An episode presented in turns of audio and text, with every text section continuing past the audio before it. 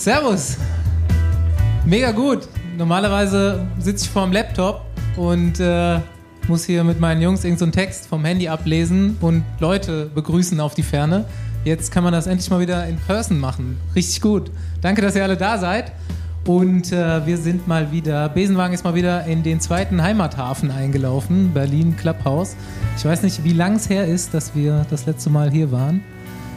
Auf jeden Fall freuen wir uns sehr. Sagen Danke, Rafa.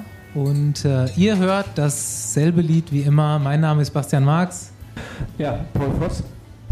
Uh. Und mein Name ist Andi Stauf. Und wir haben natürlich einen Gast mitgebracht, wie so oft. Und ich freue mich besonders, denn äh, ich darf Jens Vogt heute zum ersten Mal persönlich kennenlernen. Und ich habe es schon vorher gesagt, wahrscheinlich habe ich heute ein bisschen weniger zu tun als sonst. Denn ich mache mir heute überhaupt keine Gedanken, als Moderator sehr viel Arbeit zu haben und Lücken füllen zu müssen. Jens hat selber schon gesagt, er gibt eher längere Antworten als kürzere. Äh, hi Jens, danke, dass du da bist. Ja, schönen Abend an euch alle und danke, dass ihr da seid.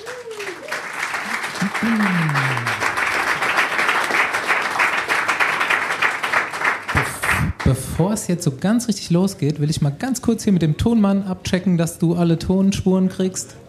Das passt. Wundervoll. Alles klar. Nächste Runde Trainingrunde, gesponsert von Whoop.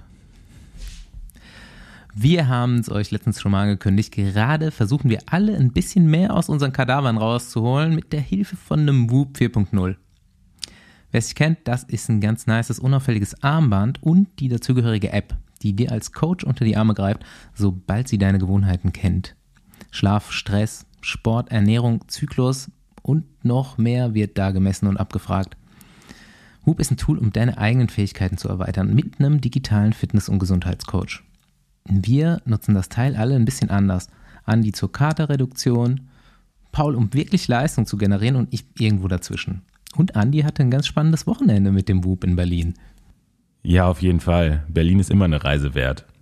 Freitag auf Samstag hatte ich definitiv zu wenig Schlaf und das habe ich dann bei meinen Erholungswerten auch noch bis Dienstag gemerkt. Klar, war jetzt keine Riesenüberraschung, aber da ich mittlerweile genügend Daten gesammelt habe, konnte mir auch schon eine passende Belastung wieder vorgeschlagen werden. Und äh, ich habe dann auch dementsprechend trainiert. Das hat gut funktioniert, muss ich sagen. Und ich hätte sonst hundertprozentig viel mehr gemacht. Ähm, und mittlerweile ist dadurch aber meine Erholung schon wieder besser als am, an dem Abend vor Berlin. Nächste Woche werde ich dann auch mal versuchen, meine Belastung im Training weiter zu steigern. Äh, ist zwar komplett bescheuert, aber der Einblick, den die Werte geben, motiviert mich jetzt irgendwie doch noch mehr, äh, wieder fitter zu werden. Jeder kann den Whoop anders nutzen. Zum Beispiel motiviert der Whoop dich, entweder mehr Sport zu treiben oder früher schlafen zu gehen. Hörerinnen und Hörer erhalten 15% Rabatt auf ihre Whoop-Mitgliedschaft, wenn sie den Code Besenwagen während des Bezahlvorgangs eingeben. Das Ganze nochmal in den Show Notes.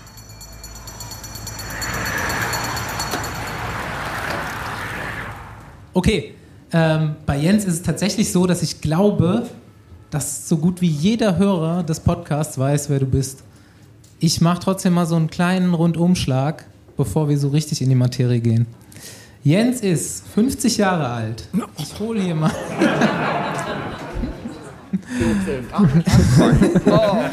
erstmal, erstmal einordnen. Und, ja. Du kommst aus, ähm, das kann Paul später nochmal regional besser einordnen. Äh, Dasso, Großraum Dasso, auf jeden Fall nicht Rostock, wie manchmal im Internet geschrieben steht. Und ähm, du warst 17 Jahre Profi, bist jetzt ungefähr 8 Jahre Ex-Profi und bist mittlerweile Kommentator, vielleicht sogar der erfolgreichere Podcaster als wir. Weiß ich nicht genau, könnte sein. Du bist Kinderschokolade, Kinderfahrradinstruktor und hast eine ganz schön große Familie zu managen. Ich habe so zur Einleitung, ich habe es ja schon gesagt, eine kleine Anekdote. Äh, ich bin selber schon über das Thema gestolpert und vielleicht weißt du es selber. Ich sage mal das Stichwort, und das ist ein ganz guter Spitzname, Chaos in a Hard Shell. Weißt du, um was es geht? ja, ich habe heute Morgen noch kurz mit unser beider Freund Dominik Klemme gesprochen und ähm, fällt dir eine Dominik Klemme-Story zu Kofferpacken ein? Naja, er, er war ja ein junger Mann, als er, ähm, er zu uns kam. Er war ja, glaube ich, bestimmt zwei Jahre bei uns. Ne? Ähm, und ja, wir haben, äh, ähm, ja, wenn wir mal Zimmer geteilt haben, ähm, hat er mich dann gefragt, was mein System ist und was meine Ordnung ist. Und ich sage, naja, eigentlich mein Koffer ist eben eine harte Hülle um Chaos rum.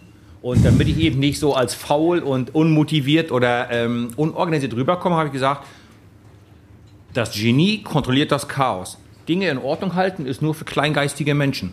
Wer kann dagegen argumentieren? Ja? Man könnte auch sagen, du bist chaotisch, aber ich sage, nein, ich bin ein Genie, ich, ich überblicke das Chaos.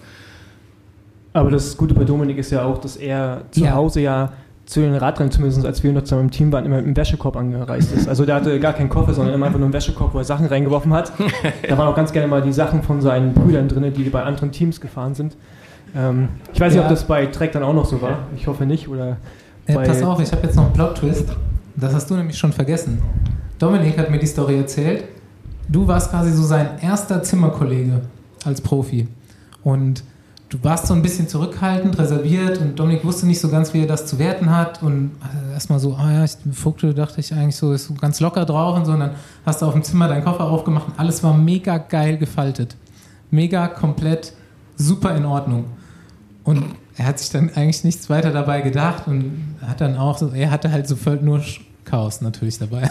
Und irgendwie so ein paar Monate später war der wieder zusammen auf dem Zimmer, du machst Koffer auf und auch komplett Chaos. Und dann hat er dich gefragt, ähm, ja Jens, wie war das eigentlich, als, wir, als ich erstmal mit dir auf dem Zimmer war, war alles super krass in Ordnung. Und äh, warum ist das jetzt eigentlich nicht mehr so? Und dann meintest du, du hast extra deine Frau das machen lassen. um ein gutes Beispiel zu geben. Also es fällt doch der Moment, äh, meine Frau ist sowieso die allergrößte.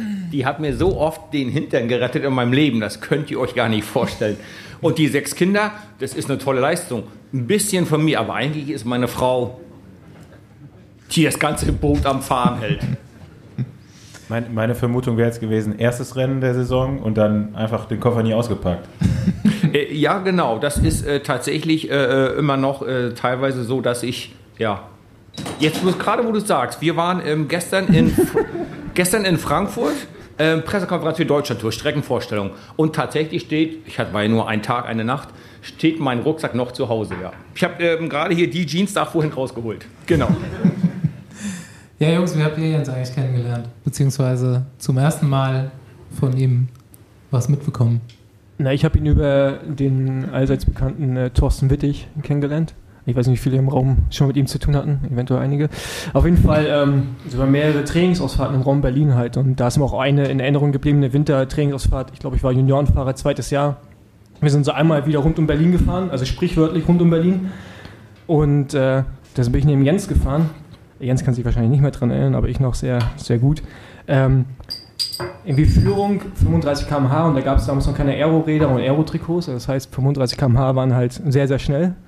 Und du hast halt einfach, du hast wirklich, glaube eine Stunde lang einfach wirklich geredet. Ich habe immer nur mit Ja geantwortet auf jede Frage. und es hat sehr gut funktioniert. genau, also da habe ich dich zumindest das erste Mal kennengelernt. Natürlich dann äh, bei sehr, sehr vielen Rennen und dann irgendwie bei der letzten Tour da auch nochmal gesehen, äh, was du dir so antun kannst in deinem damals schon fortgeschrittenen Alter. Ja, also meine Kindheitserinnerungen an Jens Vogt sind irgendwie immer mit Kriterium International verbunden. Das hast du eigentlich regelmäßig gewonnen. Und jedes Mal, also da habe ich so angefangen, den internationalen Radsport so zu verfolgen, als ich so 13, 14 war wahrscheinlich.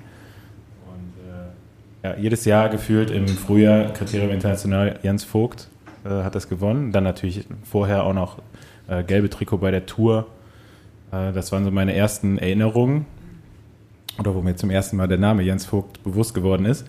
Und persönlich haben wir uns kennengelernt, das weiß ich auch noch heute, als ob es gestern gewesen wäre, eines der prägendsten Erlebnisse eigentlich meiner Karriere. Das war nach der ja, Königsetappe der Katalonien-Rundfahrt im Jahr 2010. Und äh, also ich bin nie ein guter Bergfahrer geworden und war das damals erst recht nicht. Und äh, die Etappe war wirklich brutal schwer und ich stehe abends beim Buffet und wir waren zufällig im gleichen Hotel. Und wir hatten uns vorher noch nie persönlich kennengelernt. Du kamst einfach zu mir, hast mir auf die Schulter geklopft und gesagt, dass du das heute geschafft hast, da kannst du stolz auf dich sein, schwerer wird es in deiner Karriere nicht mehr. Und genau so war es. Also ich hatte in vielen schlechten Momenten immer noch daran denken müssen, dass Jens an dem Tag gesagt hat, schwerer wird es nicht und ich bin auch nie wieder ein schweres Rennen gefahren als an dem Tag. Das ist ein toller erster Moment. Danke, dass du die Geschichte nochmal noch mal, noch mal mit rangebracht hast. Stark. Das war aber auch ein ekliger Tag. Ja. Ja, das war wirklich ein schwerer Ich bin Tag. auch gefahren, aber ich kann mich. aber es haben wir jetzt schon mehrmals bei uns im Podcast, dass wir Rennen zusammen gefahren sind und einmal nicht. Also ich kann mich zumindest nicht daran erinnern, dass du da warst oder dass ich da war. Ja. An- Andys Vater war bestimmt auch da. Andi war aber sehr sicher auch da. Also Andi hat übrigens vorne schon eine Geschichte zu dem äh, Friedensfahrtbild da hinten an der Wand erzählt, dass sein Vater da auch gefahren ist, sehr wahrscheinlich. ähm, von daher. Gut. Ähm, ja, was, genau, erstmal zum Einstieg, nochmal zum Einstieg. Was wir unsere Gäste eigentlich immer fragen, hast du eine Besenwagen-Erinnerung? Bevor du hier im Besenwagen saßt, hast du, an was denkst du als erstes, wenn du an Besenwagen denkst? Glücklicherweise war ich ein Fahrer, der nicht oft ausgestiegen ist. Es gibt ja immer diese ganzen äh, doofen Sprüche, die manchmal Sinn machen, manchmal nicht. Ähm, einer von denen ähm, ist eben, ähm, Schmerz geht vorüber, Glory stays forever, also Ruhm bleibt für immer. Und ich bin glücklicherweise nicht allzu oft ausgestiegen, weil ich das wusste. Und ähm, ich, Glücklicherweise bist du lang genug gefahren, um Genau, mal das- aussteigen zu müssen. Ja, auf jeden Fall. Ähm, einmal in, in Flandern. Und es war äh, äh, unglaublich frustrierend. In der Minute, in der Sekunde, wo du in diesen Besenwagen steigst und dir wird warm, fühlst du dich so unglaublich schlecht und schuldig. Du fühlst dich wie der letzte Dreck, wie der letzte Loser auf dieser Welt. Du hast die Mannschaft im Stich gelassen. Woche. Ne? Du hast, du hast die Jungs im Stich gelassen. Denkst, du bist so ein Weichei, du bist so ein Loser. Und dann fährt der Besenwagen, ja, der bleibt ja immer hinter dem letzten Fahrer. Das heißt, der fährt ja immer langsam. Der kann ja nicht mal 80 fahren. Das heißt, du bist auch nach dem letzten Fahrer erst im Ziel. Ja? Und und dann fährst du den letzten Fahrer, und dann siehst du da vor dir so ein Gruppetto und die kämpfen sich alle durch. Denen ist auch kalt im Regen und Wind im blöden Belgien, in Flandern. Dann denkst du, hey, ich bin so ein Weichei. Und boah, das sind so unangenehme, schmerzhafte Momente. Und ähm, dann kommt sich vielleicht noch ein Bus, dann ist noch einer gut gefahren von der Mannschaft, alle freuen sich, du sitzt dann in der Ecke und denkst, eigentlich möchte ich gerne eine Maus sein und in einem Loch in der Erde verschwinden. Also äh, Besenwagen aussteigen war immer ganz grauselig. So, glücklicherweise habe ich mir das nicht oft antun müssen, aber ich, für mich da war das immer unheimlich schmerzhaft. Ich habe lange, lange gebraucht. 20 Mal durchfahren ist so viel wie einmal aussteigen, bis du das wieder ausgeglichen hast in deiner inneren moralischen Kompass. Also, boah, da ganz schlimm war das immer für mich. Ja, zum Glück, ähm, wir kommen noch dazu, denn jetzt gehen wir so langsam in deine Karriere rein. Warst du, ich bin heute so durch alle deine Ergebnisse gegangen, glaube ich. Einmal durch. Abnormal stark. Also wirklich, ist, ist mir heute nochmal klar geworden, wie stark du eigentlich warst. Ähm, da war echt nicht oft Notwendigkeit für einen Besenwagen. Ähm, du hast angefangen, ich weiß nicht, 98 bei Garn, kann man da 97 schon ein Jahr als Profi zählen oder warst du da schon mal Stagiaire oder ist dieses 98er Jahr dein 97 Einstiegsjahr? ähm, da war ich schon äh, Profi bei einem, damals gab es noch erste und zweite Division, so wie jetzt World Tour und KT oder KT Pro. Äh, zweite Division, halb australisch, halb tschechisches Team. ZVVZ war ein tschechischer Klimaanlagenhersteller, Giant war der australische Teil der Sponsorship. Die hatten beide genug Geld für eine halbe Mannschaft, für sechs bis acht Fahrer, aber nicht für eine ganze Mannschaft. Also zusammen gemacht. Und habt ihr schon mal einen Australier getroffen? Ich war so unschuldig, bevor ich die getroffen habe. Dazu kommen wir gleich. Ja. Das ist unglaublich. Und wenn ich euch die Geschichten erzähle, müsst, müsst ihr euch leider alle töten. Das kann ich leider gar nicht. Auch wenn ihr alle schon 18 seid. Oh mein Gott.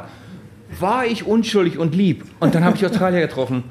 Äh, ihr macht euch keine Vorstellung. Die tun Dinge, die hat noch nie eines Menschen Auge gesehen.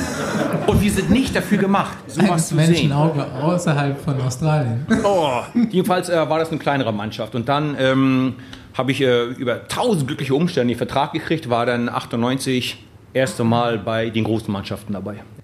Und jetzt kommen wir nämlich eigentlich zu dem Punkt, wo ich aus den Mannschaften, in denen du gefahren bist, Fahrer rausschreibe, die ich für berühmt oder mich interessieren halte und dich nach Stories dazu frage. Und ich denke, bei Stuart O'Grady kannst du jetzt nichts erzählen. Vielleicht eine harmlosere Geschichte. Also so, so, so, so ein, ja, eigentlich fast einmal die Woche befürchte ich. Ein harmloser Tag. Ey, morgen neun Training. Jawohl. wir haben meist bei Stuart getroffen, weil er eine schöne Einfahrt und dann konnte man in Ruhe die Räder abstellen und äh, noch schnell Espresso holen, weil er war schon früh erfolgreich, hatte schon ein bisschen mehr Geld, er hatte schon mal eine richtige italienische Espressomaschine. So, also wir uns alle bei denen getroffen, trainieren gefahren. Alles noch super professionell. Und so fünf Stunden, sechs Stunden Intervalle gefahren, berg hoch, berg dit und dat. Dann, okay Leute, wir nach Hause duschen, ein bisschen chillen, wir treffen uns äh, 15 Uhr, dann gehen wir Lebensmittel einkaufen. So, wir 15 Uhr Lebensmittel einkaufen ah, ist noch so früh, komm, wir setzen hier in den Coffeeshop hier und gucken noch ein bisschen und quatschen noch ein bisschen. Okay, 16 Uhr, jetzt gehen wir Essen kaufen. So, dann ist da 17 Uhr. Boah, weißt du, ey, jetzt noch kochen. Nee, komm, wir fahren nach Toulouse, war die nächste Stadt, 15 Kilometer. Komm, wir fahren Toulouse Abendessen. Ja, ist ja ganz unschuldig, 15 Uhr. Oder jetzt inzwischen war es schon 17 Uhr. Okay, 18 Uhr Toulouse Abendessen. Ja, dann sitzt du da, hast du ein und zwei Bier und deine, deine äh, Pasta und deinen Salat gegessen. Oh, es ist um 8, ey, du, um 9 macht ihr diese komische Bar da, Shea Wayans, dieses äh, Nachtclub auf. Okay, nächstes Mal guckst du auf die Uhr, 6.30 Uhr. Aber, äh, muss man ja sagen, Leute, war vereinbart, 9 Uhr Training, da waren die da und haben am großen Kettenblatt aus der Einfahrt raus attackiert. Also, egal ob 8 Stunden Schlaf oder 2 Stunden, große Kettenblatt aus der Einfahrt raus. Äh, Das, hat er aber auch sie. bis zum Ende durchgezogen, ne? Ja, ja, ja. Und, und, und äh, das war wirklich einmal die Woche, bis ich am Ende gesagt habe, ey Leute, hört mal, ich bin nur ein Deutscher, ich kann nicht, meine Leber ist nicht so groß. Also ich kann das mal einmal im Monat mit euch machen, aber ey, tut mir leid. Ja, ich, ich, ich bestehe darauf, dass ich mit, mit dem eigenen Auto fahre. So. Dann war das so. Dann kam aber dann wieder die 6.30 Uhr Geschichte. Äh, kriegen kein Taxi, äh, äh, kann ich uns abholen. Ey, das sind ja die Jungs. Ja, was willst du machen? Na klar stehst du auf und holst die ab. Also da waren einige, die wollten auch dazu wie Stewart machen und die sind aber direkt so piep, piep, piep, piep, beim Rückwärtsgang äh, und Vertragsende und nach Hause. Also das war verrückt. Oder auch eine schöne Geschichte. Ich komme dann nachmittags, ich komme da dann abends zum Barbecue an, dann sitzen wir da am Pool von Gredi rum und ich so, ey, da ist ja eine Krabbe drin. In eurem Pool ist eine Krabbe. Und die, boah, ey, die muss irgendein so ein Idiot heute geklaut haben in der Lebensmittelabteilung. Verstehen, wie das passieren konnte. Ist mir völlig unklar. Der hat eine lebendige Krabbe geklaut, in meinen Pool geschmissen. So eine Idioten, so eine Idioten. Ich so, ja, alles klar. Ja, da habe ich auch in der einen oder anderen Nacht mit Dominik Klemme schon ein paar Stuart O'Grady-Geschichten gehört, die Mhm. man hier nicht erzählen kann. Aber die sind echt alle so, ne? Also die, Ja. die es dann schaffen. Wie du schon sagst, Und- der, der eine Teil muss wieder nach Hause fahren und der andere Teil. Und Ist O'Grady, stark genug. der konnte Alkohol trinken, wie ein Fisch Wasser trinkt. Ich war mal mit ihm in der Bar und ich glaube, ich hatte irgendwie gerade ein gutes Ergebnis, ein Rennen gewonnen. Ich, ich gebe einen aus. Ich also äh, Drinks geholt. Stehen da äh, fünf Leute. Stuart hier, ich stehe hier und noch zwei da drauf auf der anderen Seite. Ich krieg die Drinks, gebe ihr an Stuart, weiter, weiter, weiter, drehe mich um. Stuart das leere Glas gehabt. Äh, äh, äh, wieso gibst du mir ein leeres Glas? Ich will's mich ver- ich, Okay, äh, noch eins. Zack, war das wieder leer. Das hat er dreimal gemacht. Aber er stand immer noch wieder eins. Es war echt, es war echt verrückt mit dem. Die Leute nutzen ihre Kraft unterschiedlich, ne? Mhm. Du, du zum Ausreißen, Genau. Stuart für Katerprophylaxe. Äh, ja, wir sind immer noch bei 98 Garden. Ich habe O'Grady, Buckstead und Boardman aufgeschrieben. Fällt dir zu einem von den anderen noch was ein? Ähm, klar. Magnus Backstedt, 1,95, großer Schwede. Ja. Und kommt zu mir. Und der konnte, der war ja Schwede, ne? der konnte Englisch sprechen mit dem Waliser Akzent, mit dem britischen Akzent, englischen, amerikanischen Akzent und südafrikanischen Akzent. Kommt zu mir, ey Jensi, du hast dieses Gartenhäuschen hinten bei dir in einem kleinen Häuschen. Ja? Ist da Platz? Ich so, ja, was willst du denn machen? Naja, meine Eltern kommen und ich muss meine drei Motorräder verstecken. Weil Max natürlich keinen Führerschein hatte für Motorräder, aber er hat drei Stück gehabt. Also haben wir die dann alle zu mir rübergefahren, in mein Gartenhaus gestellt. War sehr eng äh, reingequetscht. Und ähm, ja, Magnus Backstedt. Das war wo? Äh, da waren wir noch in ähm, ähm, äh, Toulouse, ähm, ja, war so 20 Kilometer südlich. Ähm, wir lebten in ähm, Labat des Soleils. Les war der kleine Fluss, also Labat am Fluss Leze. 31, 860. 30 Jahre Nuits Soixante, Labat Soleils. Im Pass du Murier 7. Ähm, so, so eine Sackgasse. Murier waren äh, äh, ähm, Brombeeren, Nummer 7. Da habe ich gewohnt. Damals war nicht ganz so viel Internet. Da hast du echt nur Briefe geschrieben und Postkarten und so damals. So alt bin ich schon. Und jedenfalls, ähm, ja, das war Maggie. Drei Motorräder gehabt, kein Führerschein. Und weil wir ja die Jungs sind zusammenhalten, ist er dann mal irgendwo da äh, weggerutscht. So, ey, da Max, er hat so ein Pech gehabt, ey, der wollte ans Telefon rennen, ist die mit seiner Latschen die Treppe im Haus runtergestürzt. Nee, der ist mit seinem scheiß illegalen Motorrad gestürzt. Aber das kannst du ja keinem sagen. Du musst ja zusammenhalten. Naja. Ja, genau, also jetzt, ich würde mal kurz einhaken, weil mich würde mal interessieren, wie du nach Frankreich gekommen bist. Vor allem von wo aus? Aus Berlin oder bist du aus Dasso darüber? Und wie war dieser Kulturwechsel für dich, auch sprachlich und so? Jetzt wird es gerade ein bisschen ernst, Entschuldigung. Ich wollte Das ist gut. ähm, also, ich war in diesem kleinen halb australisch halb tschechischen Team. Und das fiel dann ja auseinander. Das ist auch eine Geschichte für sich, wie klein und bekloppt die Welt ist. Ähm, jedenfalls äh, war dann absehen, dass das Team fällt auseinander. So. Jetzt waren da zwei talentierte Australier bei, die gute Chancen hatten, bei dieser französischen Mannschaft unterzukommen. Und der ehemalige Nationaltrainer von Kanada, der war Franzose, wurde Trainer in dem Team. Und mein Coach kannte den. Und über diese Ecke, hey, ich kenne den, du nimmst den und den, nimm mal den alten Deutschen, oder ich war schon 27 damals, für einen Neoprofi war das damals alt, nimm mal den mit. Und dann bin ich ähm, rübergeflogen bei am Start von ähm, Paris, äh, äh, ähm, Paris Tours und habe dann unterschrieben. Und ähm, bin dann im Dezember ins erste Trainingslager. Vorher drei Wochen äh, Sprachkurs gemacht. Gleich hier um die Ecke. Ich habe hier früher gewohnt. Ähm, Rodenbergstraße 31. Das ist am S-Bahnhof Schönhauser vorbei. Nächste Straße nach rechts rein. Irgendwo ist das da hinten. Und da war auch gleich ein Sprachschule. Da hast Französischkurs gemacht. Und ähm, dann äh, meinte die, du hör mal zu, äh, du äh, bist ja, hast ja einen Einjahresvertrag. Auch noch eine schöne Geschichte. 17.200 Euro war mein Jahresgehalt. Ein Einjahresvertrag für 17.200 Euro vor Steuern. Und ich hatte schon ein Kind damals. Ähm, ja, und dann meinte du, gerne, dass du in Frankreich lebst, dass du also die Sprache, die Kultur übernimmst und wir sprechen hier Französisch und ähm, so. Und meine Frau, ich kann sie gar nicht genug loben. Sie, na du, ähm, ich hatte auch einen Anruf von Agroadler für das drei- oder vierfach an Geld, hätte in Deutschland bleiben können, kleinere Mannschaft, leichtere Rennen, mehr gewinnen, aber meine Frau dann, du, wenn du das möchtest und daran glaubst und das wichtig ist, dann, dann mach das. Wir haben also unsere kleine Bude, unsere kleine Zweiraumwohnung aufgegeben. Sie ist zurück zu den Eltern ins Haus und ich habe dann meinen dunkelblauen Opel Astra Kombi vollgepackt mit Mikrowelle und Fernseher und Bettwäsche und Laken und Nudel und Pasta-Reserven und was nicht alles. Drei Räder oben drauf und bin dann von Berlin 1800 Kilometer runtergefahren. Bin bis Freiburg gefahren, habe bei Michel Rich zu Hause geschlafen, alter Kumpel von mir. Und ähm, dann nächsten Morgen weiter äh, nach äh, Toulouse. Habe dann nach drei Wochen bei O'Grady im, im Keller erstmal gelebt, weil kannst du dir ja vorstellen, du kommst da an nach Frankreich und sagst, okay, ich möchte gerne äh, ähm, eine, eine Wohnung oder äh, ja, äh, mit den anderen beiden Neoprofis zusammen haben wir uns dann ein Haus gemietet.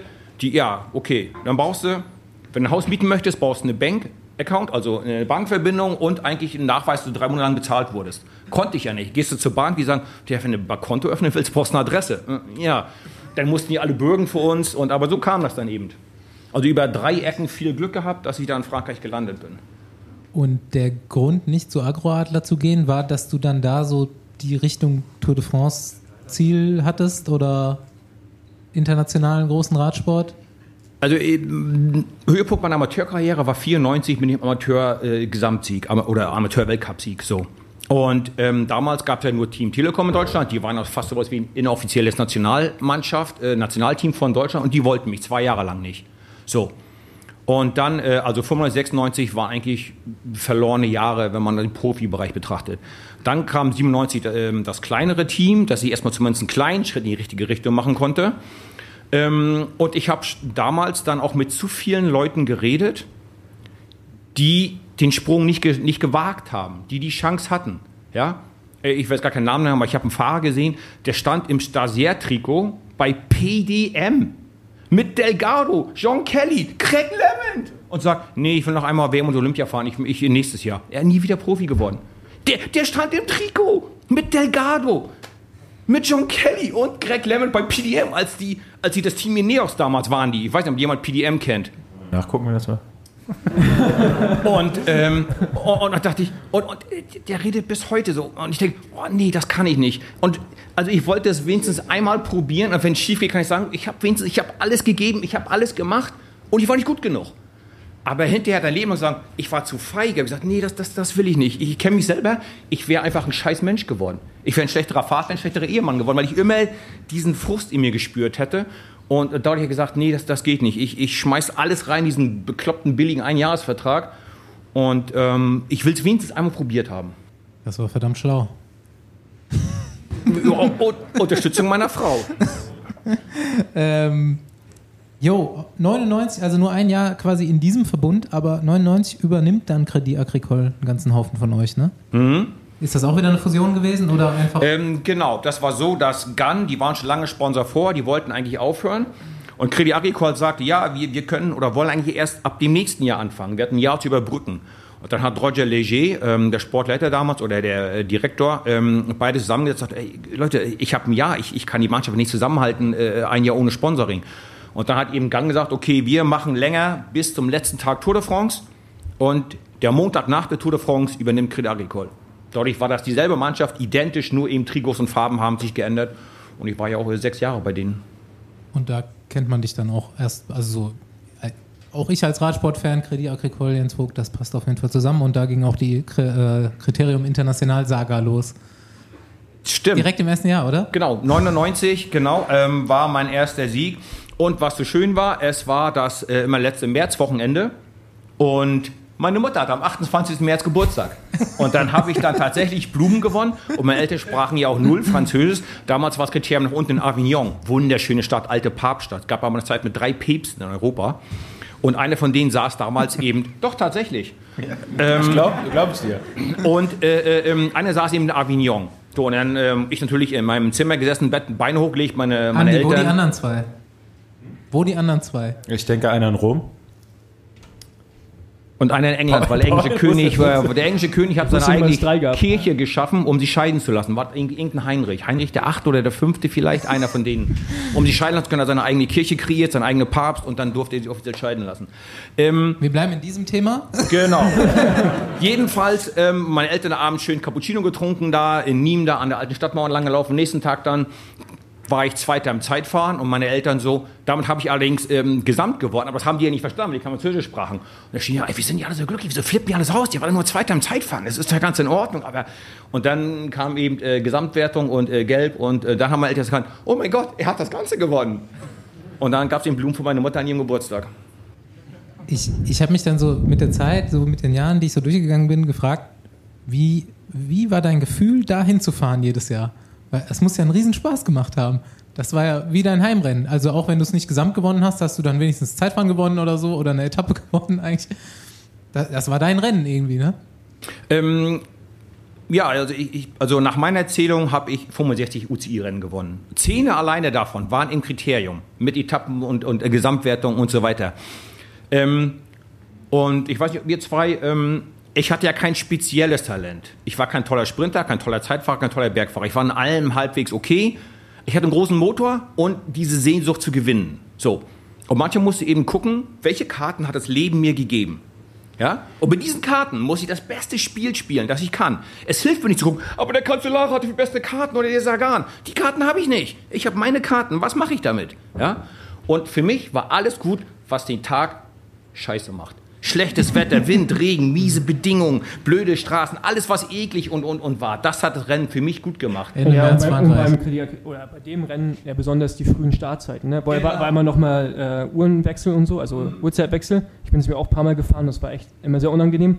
Und du hast ja immer die Morgens-Etappe gewonnen, wenn alle noch geschlafen haben. So Ganz halb. genau. Ganz genau. Da war Zeitumstellung. Du am Start hast, losgefahren, genau, du hast also, genau, ja. du hast um 5 Uhr Pasta gegessen und warst um 8 Uhr im ersten Morgengrauen und leichte Regentropfen am Start. Und da war das Kriterium auch immer so: links stand Ende neutral, ja, Kilometer Null. Und in der Tat, 30 Meter daneben, rechts stand Bergwertung, 1,5 Kilometer. Und ich erinnere mich so: ja, ja, ja. Das, das erinnert mich auch an die Story von O'Grady. Wenig Schlaf, morgens 9 Uhr groß Blatt. Ne? Genau. ja, genau, die haben mich hart Das war gemacht. die die. Vorbereitung dafür. Ich stelle mir so vor, wie jetzt dein Gesicht auf so einer Cornflakes-Packung ist bei den anderen Fahrern morgens um 7.30 Uhr. die so anstrahlst. Jens, ich Ähm. habe aber gerade nochmal nachgelesen. Wie kommst du auf 65 UCI-Siege? Ähm, Äh, Bei Pro Cycling Stats stehen 60. Ähm, ja, ähm, die, vielleicht zählen die nicht alle. Ich, ich, ich hätte gedacht, es sind 65. ähm, puh, das wird eine Weile dauern, über alle nachzudenken. Zum Beispiel ein Rennen, das die wahrscheinlich nicht haben, ist Sebnitz. Sebnitz, kleiner Ort irgendwo bei Chemnitz. Warum ich das Rennen so sehr mag, ist, Eddie Merckx ist dort in der Siegerliste. Und mein kleiner Pupsname ist irgendwann 30 Jahre nach Eddie Merckx, ist er auch bei Sebnitz dabei. Am UCI-Rennen? Nee. Wie bitte? Sebnitz ist ja kein UCI-Rennen. Ich ne? dachte doch damals. Also ich glaube, es war kein Einladungsrennen damals. Es war jetzt natürlich keine World Tour. Aber ich glaube, es war tatsächlich ein Radrennen. Also ich meine, es war ein Rad, ich meine, es war ein richtiges Radrennen. Das wollte ich sagen. 60 und 5 mal Sebnitz. Okay, ja. Okay, wir gehen kurz durch die Namen bei ähm, sechs, Jahr, nee, sechs Jahre Credit Agricole. Mhm. Sechs Jahre Credit Agricole. Ähm, definitiv nicht zu jedem eine Story, aber Chris Boardman. Chris Boardman. Ganz kurz. Machen wir da weiter. Chris Boardman hat mal gesagt, soll ich übersetzen oder in Englisch? Egal, ich kann es übersetzen. Er sagte, Jens, es ist immer besser, du bist am gebenden Ende des Schmerzens, als am empfangenden Ende des Schmerzens. It's better to be at the giving end of pain than to be at the receiving end. Was er damit sagen will, ist, ob du an zehnte Stelle vorne fährst oder fünftletzter, beide fahren meinetwegen 350 Watt, aber der vorne Top 10 fährt, dem tut's nicht so weh, aus welchem Grund auch immer, aber das ist einfach mal ein Fakt. Top 10 fahren, dieselbe Wattzahl, tut nicht so weh, als wenn du hinten da schwingst wie ein Guppi im Wind und fährst dieselbe Wattzahl wie der da vorne. Trotzdem denkst du hinten, ich bin so schlecht, ich kann nicht mehr, ich geh gleich fliegen. Boardman. Ich hätte gern auch so eins. wir, wir bräuchten noch eins. Ähm, ja, ey, ganz ehrlich, wir, wir müssen irgendwann mal so ein Buch machen, ne? Ich meine, es gibt ja jetzt einen Philosophen im Radsport, aber solche Sprüche, ganz ehrlich, Radsportler sind gute Philosophen, weil Schmerz und so weiter, das ist einfach das, ist das Aber es ist aber Thema. eher die ältere Generation. Ich glaube, bei der Jüngeren findest du das dann nicht mehr so. Aber Nee, dafür ist eine Work-Life-Balance. Ah ja. äh, wir haben Thor Huschoft, Radler. Cedric Vasseur, Bobby Julik hast du da endlich getroffen. Jonathan Waters, Christoph Moreau, das ist eigentlich mein Gesicht von Credit Agricole so ein bisschen noch mit der äh, Zunge raus beim Zeitfahren. Haben wir eine Christoph Moreau-Story? Ja, da war er aber, glaube ich, äh, noch, noch nicht bei uns. Tour de France neutraler Start in die Berge. Ja, und irgendwann äh, mitten in der Tour, alle schon voll ein, eigentlich in der Kette, ja, und denkt, ey, ja, ja, bitte, ey, mach langsam. So, der fährt dieses Tal entlang und ähnlich wie im Kriterium zieht das Schild die Pariel und wirklich gleich daneben Grand Prix Montagne, 42 Kilometer. Den bekloppten Galibier und Telegraph. Und wie ich so auf das Schild gucke, sehe ich hinten Moreau. Klack, klack, klack, klack. Runter und im Stehen attackiert. 42 Kilometer Bergwertung und die attackiert bei Kilometer Null.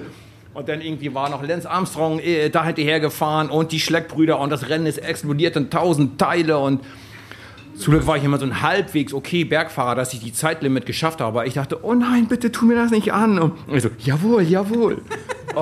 Warst du dann da gebendes oder nehmendes Ende? End. Da war ich tatsächlich am empfangenden Ende des Schmerzens. Lange, lange Zeit des Tages war ich dann Du hast am nicht schnell Receiving genug End. geschaltet da, ja. Jo. Es ging dann äh, 2004 bis 2010 auch wieder richtig lange zu CSC, was dann Saxo Bank wurde. Und ähm, es sind auch wieder sehr illustre Namen hier drunter.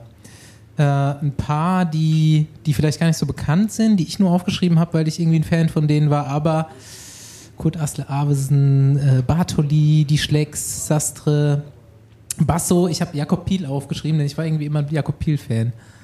Und ähm, ja, Cancellara, Klemme, Vogelsang, Morkov, Leute, die Linus Gerdemann. Linus Gerdemann, aber Linus hatten wir auch da. nur, Nur ein Stagiaire, ne? Stagiaire, Nee. oder?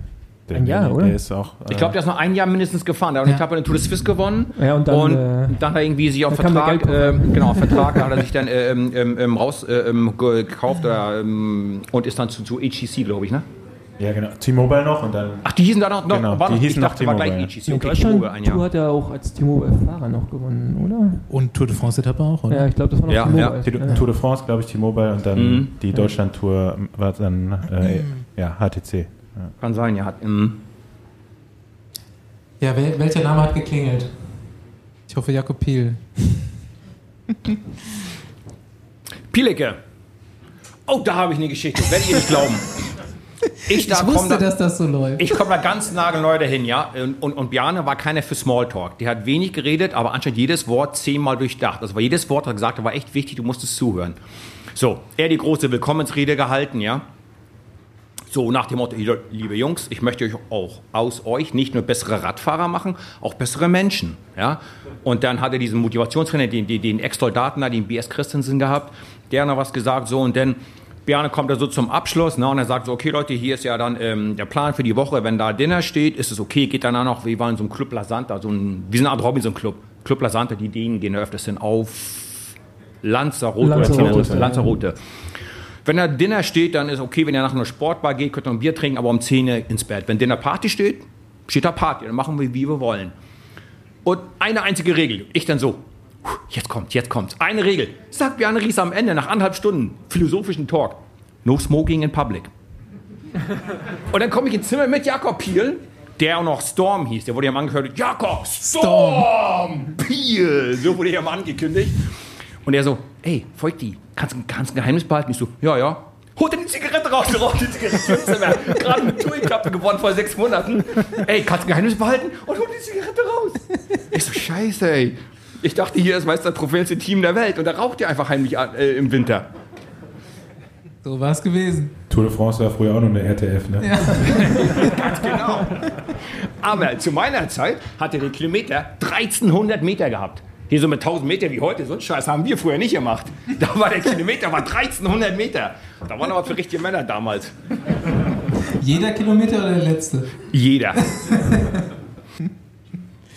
Ähm, ja, ich habe es bei Credit Agricole ja jetzt eigentlich schon vergessen, aber da hast du Bobby Julie kennengelernt. Und wer es noch nicht weiß, auf jeden Fall dann mal in den Podcast reinhören, auf Englisch, Bobby und Jens. Ihr seid dann befreundet geblieben eine ganze Weile lang, ne? Also, keine Ahnung, hat das da schon gefunkt oder?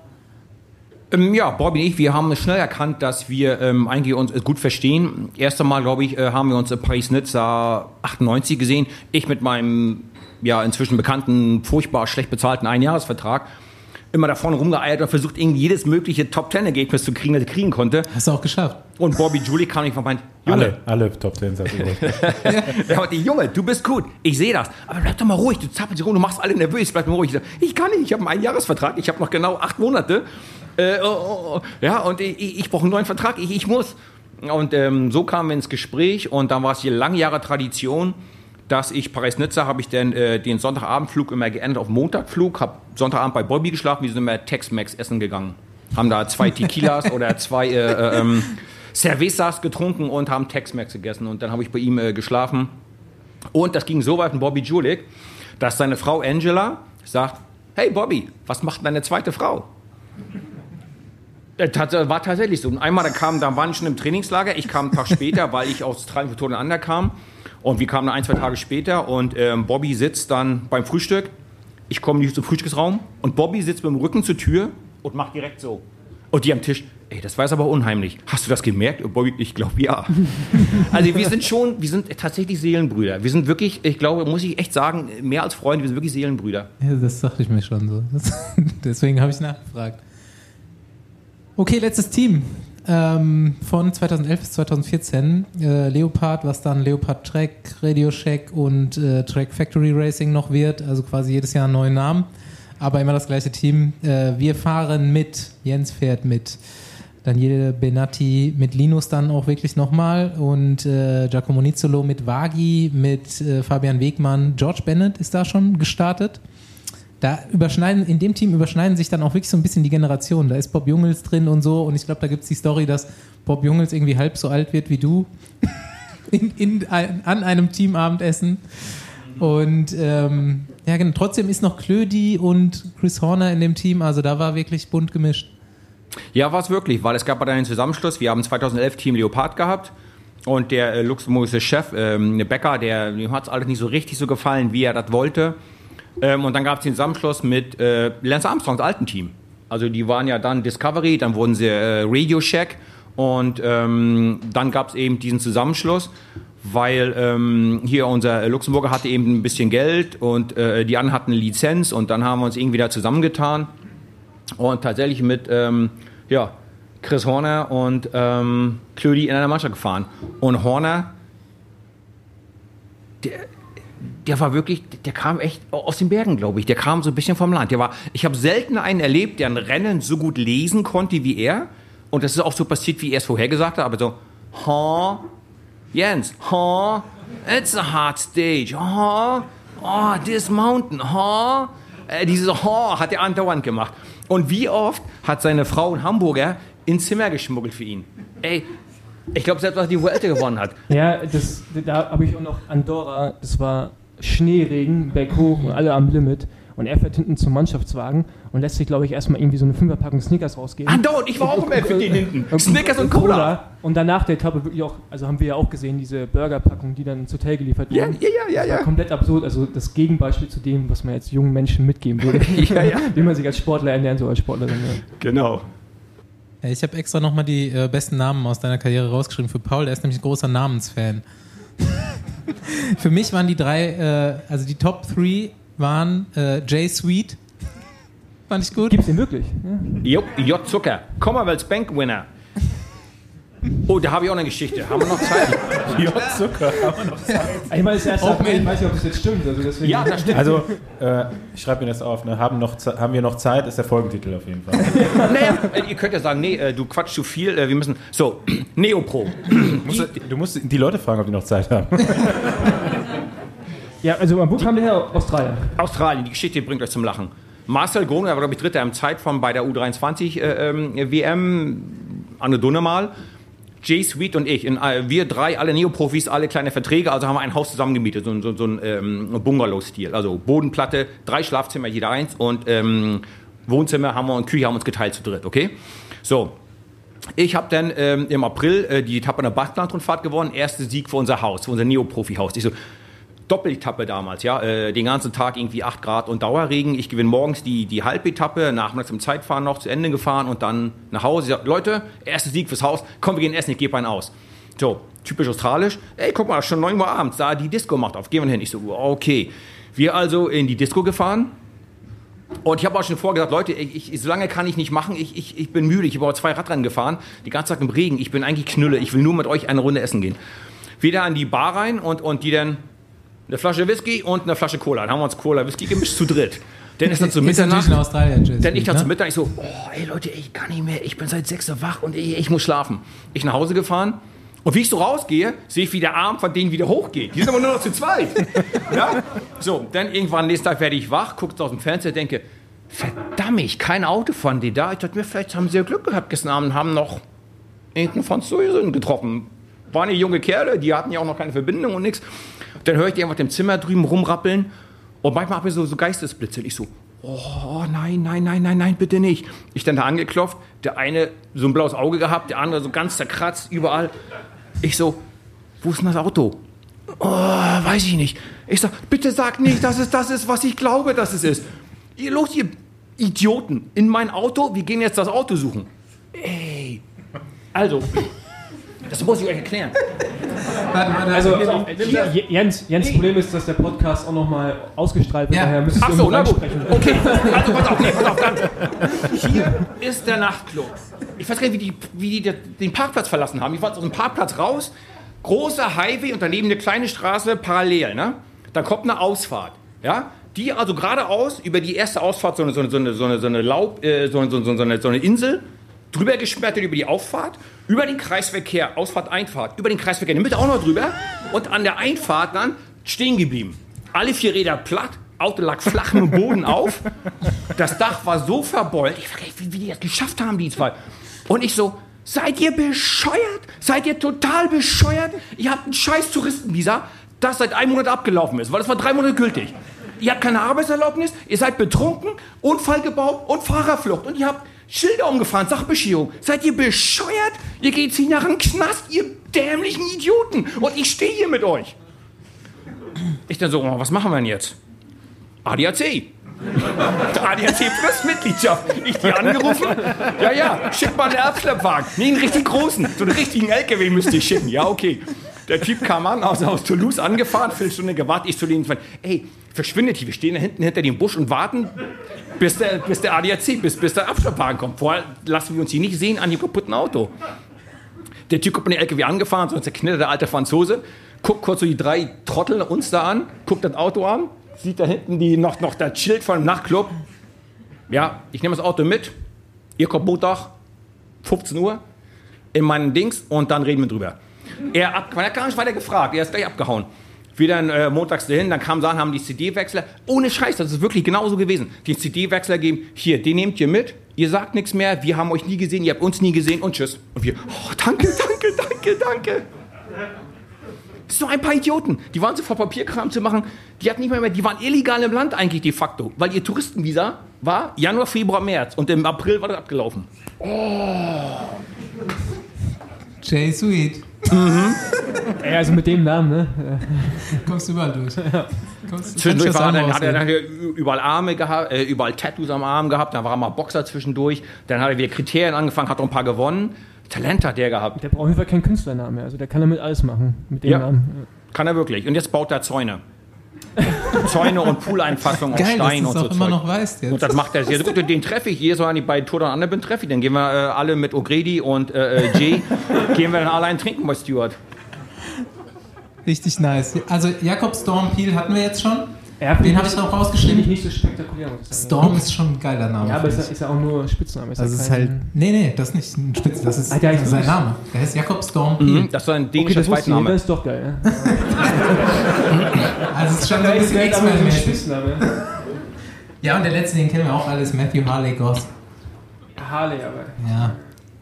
Gut, das waren die War, Top 3. war auch mal ein Teamkollege von mir. Soll ich jetzt auch eine australische Story erzählen? Ja, aber also die, ähneln, die ähneln sich ja alle. Ich weiß auch nicht, wieso wir immer noch keine Australier hatten im Podcast, so, aber Ja, die sprechen halt kein Deutsch. Stuart O'Grady und Wir hatten, äh, wir hatten. Gossi vor, vor drei Wochen, glaube ich. Ja, genau, Und- kurz und vor, vor, was- vor Wie, äh, wie ist so der Jugendfreiheitsstatus der Folge? Der ist super gut. Ähm, und Gossi ist ja aus Tasmanien und ähm, ist da mit seiner Frau und zwei Kinder, hat, glaube ich, eine Sportsbar und zwei kleine Hotels. Also er fährt nur noch ab und zu mal so ein bisschen langsam vor das Nö, Kapitel abgeschlossen. Ich hatte ja auch, hat ja relativ jung aufgehört, mit 31 schon.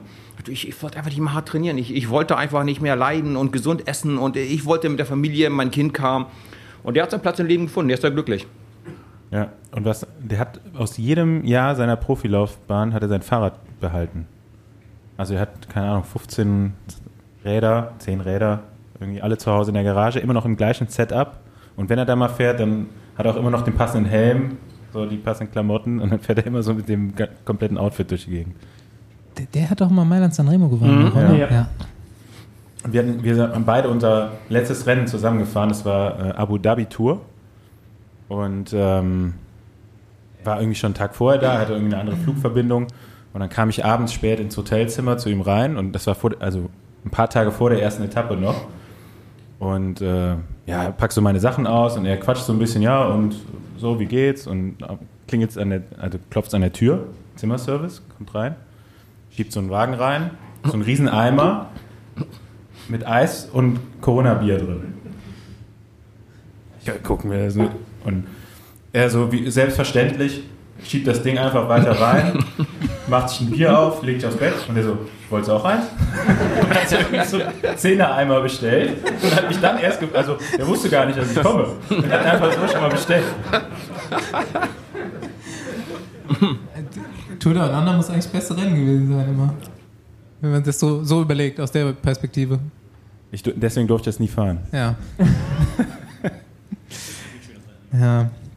Ja, also ich, ich mache ja immer so einen Haufen Notizen hier und Themen, die man anreißen könnte und so, aber ich wusste schon, so 50% davon können wir heute auch weglassen. Das sind so ein bisschen Füller. Wir können jetzt eigentlich, Steffen, bist du bereit? Ich würde jetzt eigentlich direkt Nee, mal zum mal eine, eine Quiz gehen. Gut. Ja, Oha. aber ich meine, es geht nachher noch weiter, ne? Nach dem Quiz. Aber Ja, Go also for ich, it. Also ich meine, wenn das so weitergeht, dann erklärt er sehr viel zu dem, was wir gleich sehen. Ah ja, stimmt, und dann, nee, ähm, du hast ja noch diesen Wandel zwischen, ist ja mittlerweile auch schon mehr die alte Generation, aber 2014 war ja letztes Jahr, ne? Und da kamen dann schon diese neuen Fahrer auf, so wie Bob Jungels und so, die alle seriöser geworden sind. Ich glaube, das, was Stuart O'Grady und Schlecks und so während den Rennen gemacht haben, das ging ja irgendwann nicht mehr. Fandest, also hast du dich denen dann irgendwann angepasst oder bist du so, hast du es nicht verstanden, warum die auf einmal so seriös werden? O- Oder war das für dich so ein Lauf, Lauf der Dinge dann einfach? Weil als ich Profi geworden bin, und Andi sicherlich auch, bei mir war das schon nicht mehr so mit dem, mit dem Saufen. Also es war dann schon immer eher so die ältere Generation, so Paco Frohlich, die ja nochmal so zehn Jahre älter waren. Ja. Also ich selber habe auch nicht so viel getrunken. Ich Ja, habe das ja, immer, aber- ich hab aber- das immer aber- nur gesehen, weil ja meine Zimmerpartner oder im selben Dorf gewohnt haben einer da. muss ja aufpassen. Ähm, genau, so. Ähm, und die haben es aber auch verstanden, dass ich, wenn ich mal gesagt habe, Leute, nein, ich, ich will nicht, die haben gesagt, oh Mann, Jens, ey, du doofer Deutscher, aber dann haben sie auch in Ruhe gelassen. Also die haben es verstanden. Ähm, wenn ich dann sage, nein, heute nicht, dann, dann ist eben nicht. Dann haben die auch nicht noch ewig gebohrt. Ähm, aber zurück zu deiner Frage jetzt. Von, von allem etwas. Also ich hatte glücklicherweise immer noch genug Erfolg und genug Standing, dass ich sagen konnte, ach so, ja, SRM voll, hoch, hab ich vergessen. Ja, das ging noch weil ich immer noch ab und zu noch was gewonnen habe und auch äh, für die Mannschaft die Leistung bringen konnte. Wenn ich gesagt habe, Jens, du musstest da vorne Tempo fahren, dann konnte ich das immer noch. Also haben mich in Ruhe gelassen. Ich fühlte mich allerdings wie ein Dinosaurier, der den Meteoriten hat kommen sehen. Ja, ich so, also eigentlich ist kein Platz mehr für mich. Leute, die sagen, die Sonne scheint da drüben, ich attackiere jetzt mal. Das geht ja heute gar nicht mehr, du wirst du gefeuert.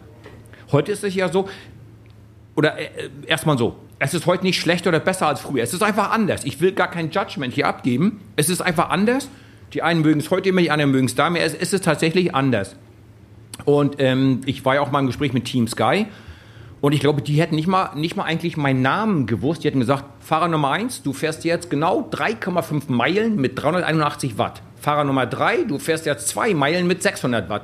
Dem wäre völlig egal, ob da vorne Ian Stannard fährt oder Jens Vogt. Hauptsache der Fahrer fährt genau die Wattzahlen und die Tempo, das die angesagt haben wäre für mich weniger Spaß gewesen. Ich glaube, ich bin gerade noch so raus aus dem Radsport, bevor es so professionell wurde. Aber die fahren heute viel schneller und besser, das muss man ja auch sagen. Aber wärst du heute Profi? Also, hättest also könntest du dieses Regime so durchziehen mit Daten hochladen, also dieses Party machen oder auch, auch, auch wenn es nicht viel gemacht ist, aber ab und zu, das gibt es ja jetzt, glaube ich, auch nicht mehr so oft. Also würdest du dich jetzt als Profi sehen in der jetzigen Generation? Man wird ja damit groß, du hast ja keine Wahl. Wenn du jetzt irgendwo ja, gut, aber das ist auch ein Mindset, ne? Also ich meine, es gibt ja Leute, die, die können das einfach nicht, die sind der U23 gut, kommen in ein Profiteam, kommen mit der Struktur nicht klar und gehen dann wieder raus, was ja früher, glaube ich, nochmal einfacher war. Wenn du Talent hattest, bisschen trainiert, dann kam man schon auch noch relativ weit. So, das, das ist richtig. Heute mhm, das ist richtig. Ich glaube, ich hätte tatsächlich Schwierigkeiten, mich an diese ganz strengen äh, Regeln zu halten, weil ähm, Impulsivität oder Instinkt ist ja heute eher eine negative Eigenschaft. Das brauche ich heute keine mehr. Die wollen eigentlich nur wissen, wie lange kannst du welche Wattzahlen fahren. Das ist ja anscheinend wirklich bei auch Team Ineos oder Team Sky so. Wenn du im Tourteam bist, einen Monat vorher, schicken die ein beklopptes Paket mit Essen nach Hause zu dir. Du isst genau das Paket, nicht mehr, nicht weniger. Nicht eine bescheuerte Bohne mehr oder weniger.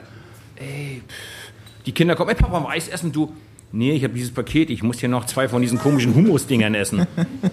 ich weiß nicht, ich hätte Schwierigkeiten heute, glaube ich. Ich würde es nicht so mögen. Ja, ich habe auch einen mega Respekt gehabt, dass du, und jetzt ist es ja Roger Kluge eigentlich und so Philipp Weisleben bis letztes Jahr, dass die hier echt in Berlin oder Umland leben oder Christoph Pfingsten und Profis sind. Also ich habe das ja auch mal ein paar Jahre versucht, das hat nicht so richtig funktioniert. Ich musste dann weggehen, weil die Versuchungen sind ein bisschen zu groß, wenn man nicht gebunden ist. Ähm, und fand ich immer krass, dass du hier gelebt hast und dann trotzdem so erfolgreich warst. Ja. Ja, aber Fossi, stell dir mal, stell dir mal bildlich vor. Meine Frau, ich bin ja 150, 160 Tage weg. Meine Frau macht also Kinder wecken, Frühstück Schule bringen, abholen, Hausaufgaben, äh, Hunde füttern, Kanickel füttern, Katze füttern und so weiter, ja? Genau. So. Und dann warten die das ganze Jahr auf die Nachsaison, dass Papa nach Hause kommt und mithilft. Die Kinder, die wollen ein bisschen was mit ihm machen, meine Frau auch. Und jetzt stelle ich mal folgendes Szenario vor. November, leichter Niederregen 4 Grad. Ich sage, hey Spatzel, ich hab dich lieb, aber die Jungs wollen mit mir nach Südafrika. Da fahren wir dann drei Stunden trainieren und spielen fünf Stunden Golf. Drei Wochen Trainingslager, muss ich leider machen. Ja, denn wer, wenn die nach Hause kommen danach, wird das Schloss ausgewechselt, von drinnen hat die Stimme gerufen, du wohnst hier nicht mehr. Das geht einfach nicht. Ja, die, die, die halten die Stellung, die halten den Rücken frei. Das ganze Jahr machen die ja die ganze Arbeit für dich mit, weil du ja nicht da bist. Und dann kannst du nicht im November sagen, so, jetzt gehe ich ins Trainingslager nach Kalifornien ohne dich. Mach mal hier weiter. Nee, also musst du die Zähne zusammenbeißen und sagen, okay, ich finde es ja auch nicht schön, hier zu trainieren, aber du musst ja, also ich hätte vielleicht ein bisschen besserer Radfahrer sein können, wenn ich vielleicht ein bisschen mehr Arschloch gewesen wäre. Und dachte ich, nee, das will ich nicht. Dann wäre ich lieber nur Zweiter oder bin nur der Helfer, aber habe dafür mal äh, November, Dezember, Januar drei Monate mit der Familie mal am Stück zu Hause. Dadurch kam es eben, dass ich immer hier geblieben bin. Ich hab, wir haben ja früh Kinder gehabt, meine Frau und ich. Ähm, ich war, glaube ich, 23. Äh, Sie war 24, schwanger wurde, also mit 25, dann war Stefanie Mutter. Ich war immer so ein halbes, dreiviertel Jahr jünger. Da warst du noch nicht Profi, dann, ne? Da warst du dann noch. Nee, Amateur. da war ich noch, äh, genau, Amateur. Ja. Mhm. Genau, war ich noch Amateur. Und ähm, ja, da ähm, war dann auch nicht äh, so viel Zeit, sag mal. Die versuchen wie du jetzt mit ungebunden und Party war gar nicht mehr so. Ich hatte ja relativ früh Kinder und dann ähm, war das Leben etwas in geordnetere Bahnen automatisch gleich schon gelaufen. Also ich habe es nie bereut, hier in Berlin gewesen zu sein. Okay, darf ich eine Anschlussfrage stellen, Basti, bevor das andere kommt? Okay. Und äh, dann der, der Wechsel von so 2014 Profi hin zu, also du hast ja wirklich auf dem höchsten Niveau aufgehört. Du hast nochmal das Bergtrikot auf der Tour getragen, wo ich auch noch weiß, wie du weggefahren bist. so irgendwie keiner hatte Bock in die Spitzengruppe zu gehen, du bist halt einfach vorne gefahren und einfach während des Losfahrens hast du noch mit uns geredet. Ich war nämlich in dem Moment gerade auch neben dir und dann haben wir versucht, die auch zurückzuholen, was dann nicht so gut funktioniert hat. Und ich hatte den Plan schon vom Abend vorher. Ja, aber ich glaube, du wolltest nicht alleine wegfahren. Genau, aber er wollte halt keiner. Ähm, aber dann so die Transition nicht mehr Profi sein, hat ja, ist ja schwer gefallen. Du warst dann 42, ne? Oder 41 und du warst auch mega viel unterwegs. Mega viel in den USA, Ja. was ich mitbekommen habe für Track und so. Also das ist äh, von allem etwas. Meine Frau äh, sagt ja immer, du Jens, ich glaube, du hast seit 30 Midlife Crisis. Also äh, tatsächlich glaubt meine Frau, Teil, dass ich immer noch mal wieder noch ein Jahr verlängert habe, war einfach Angst vorm Aufhören, Angst vorm Älterwerden, weil du natürlich in deinem ähm, limitierten Jungsverstand sagst, solange ich noch Profi sein kann, bin ich nicht alt. Das war vielleicht tatsächlich irgendwo, ich würde es gar nicht offiziell zugeben wollen, aber das war tatsächlich, glaube ich, Teil der Gründe. So, und dann, äh, ich weiß nicht, wer Kinder hat. Sechs Kinder, die kosten aber einen Euro oder zwei. Also äh, macht sie auch darüber viel. Also ja, ich meine, äh, entgegen dem allgemeinen Glauben bin ich weit, weit davon entfernt, Millionär zu sein. Also ich beschwere mich nicht, das Leben war gut zu mir. Ich hatte gute Verträge, ich habe auch gut verdient. Aber ich bin weit davon entfernt. Also ich habe nie in der Schweiz gelebt, ich habe immer in Deutschland voll Steuern gelöhnt. Steuern bis zu einer gewissen Größe sind doch gut, weil Steuern zahlen eine glatte Straße, die zahlen die Polizei, die zahlen Kultur, die zahlen die Museen, die Schulen für die Kinder. Also Steuern sind schon gut, die habe ich auch gerne gezahlt. Aber ich bin eben kein Millionär. Wie gesagt, es, es geht mir gut, aber ähm, einfach so aufhören und vom Geld leben ist mir nicht gegeben. So. Und dann bin ich ja dann noch äh, mit ähm, einem Tag nach meinem 43. Geburtstag Stundenweltrekord gefahren und da hat es mich so richtig getroffen. Da bin ich so die letzten zwei Runden auf der Bahn gefahren und wusste, okay, ich hab's. Wenn das Rad jetzt nicht voll komplett auseinanderfällt, habe ich's. Und dann bist du in diesen letzten zwei Runden, bist du unsagbar stolz und traurig und depressiv und glücklich, weil du weißt, du musst nie wieder leiden. Aber du wirst nie wieder auf der großen Bühne stehen. Du weißt, du hast es geschafft. Du weißt aber auch, du wirst nie wieder es schaffen. So, und dann der ganze Trubel, waren ja alle Freunde, Bekannte da und meine Eltern alle umarmt und äh, diese Dopingkontrolle, Pressekonferenz, weil dann stehst du immer in der Dusche und bist ja offensichtlich unbekleidet in der Dusche und stehe steh da so im Spiel, denke, wie, wie so ein Schlag in die Magengrube, dachte ich, so, das war's. So wirst du nie wieder aussehen. Jetzt wirst du noch älter, dicker und langsamer. Und das war so schwer. Dieser, dieser Fall von Tour de France Material und sich unsterblich fühlen, so war das ja wirklich. Also du kannst die Tour de France nicht starten, wenn du glaubst, du bist sterblich. Da, dann hast du keine Chance. Du musst tatsächlich glauben, du bist unsterblich, wenn du diese drei Wochen Frankreich dir antun willst. Und, und, und äh, ein halbes Jahr später, ja, von Tour de France, sagst du, oh, heute habe ich die Kleine die Treppe runtergetragen, mein Knie hat nicht wehgetan, heute wird ein guter Tag. Die Fallhöhe ist so gigantisch, da habe ich lange, lange dran geknabbert. Also was ich vermisse, ist die Kameraderie mit den Jungs, diese unglaubliche Fitness, morgens aufzuwachen und sagen, ich bin unschlagbar, heute kann nichts passieren. Diese zwei Sachen, die vermisse ich. Na, ich empfehle auch immer noch allen, also die auf diesem Niveau unterwegs waren, das sind ja, am Ende schaffen es ja auch nicht so viele, ja, das irgendwie noch so lange wie möglich aufrechterhalten, weil das ist echt ein geiles Gefühl, das macht süchtig. Also Ja, in der Tat. ich schiebe mich ja gerade auch hier so ein bisschen in die Richtung und das ist halt so diese Adrenalin, das man hat, wenn man schnell fährt und halt Schmerz spürt, aber der Spaß macht. Das ist ja auch ein bisschen absurd, aber ja. Ich glaube, das kriegt man echt nur, wenn man ein sehr, sehr hohes Fitnesslevel einfach bekommt. Ja. The Giving End. Gut, jetzt zum nächsten Tagesordnungspunkt. Steffen, bist du bereit? Sehr gut. Wir müssen jetzt alle ein Video gucken, dass wir, ähm, dass wir wissen, worum es geht oder warum es darum geht. Ja, Einmal ähm, was Fröhliches für Jens. Äh, Da ist jemand, der überhaupt nicht versteht, wie du heute kommentieren kannst, denn an diesem Wochenende ist offiziell in Deutschland ähm, Vogelzählung und er war schon um 5.30 Uhr heute Morgen draußen. Wie als Hobbyornithologe du daran nicht teilnehmen kannst, nur warst du etwa auch schon so früh auf den Beinen und hast ein bisschen gezählt. Nee, nicht ganz so früh, aber ich habe deswegen auch eine Liste gemacht, was ich schon alles gesehen habe. Und ähm, Du hast ja eine Liste ich habe eine Liste, wo ich wirklich, jawohl, ganz genau. Allein vier Gänsesorten habe ich hier gesehen. Bei dir um die Ecke, äh, Nilgans, Nonnengans und äh, Kanadagänse. Also ich zähle auch nur die, die ich ganz zweifelsfrei identifizieren kann. Ich bin ja nur ein Hobby-Ornithologe. Das heißt, ähm, ich fühle mich nicht sicher genug, dass ich alle so genau bestimmen kann. Aber es ist unheimlich faszinierend, wie viele es gibt. Ja, wer Besenwagen hört, weiß, wir haben auch immer mal wieder eine Biologie-Kategorie hier und sind große Tierfans. Und deswegen haben wir heute für dich ein Tierquiz vorbereitet. Hier steht der Hobbyornithologe, es äh, wird aber ausgedehnt auf andere Tierkategorien auch. Ähm, ich habe zu manchen habe ich auch noch so ein paar Zusatzinfos. Aber wir haben jetzt, glaube ich, zehn Tiere Und äh, wir fangen mit Vögeln an. Mal gucken, wie, wie fit du bist. Kleiber, der einzige Vogel Europas, der kopfüber den Baum runterlaufen kann. Richtig. Das ist übrigens nicht einstudiert hier, ne?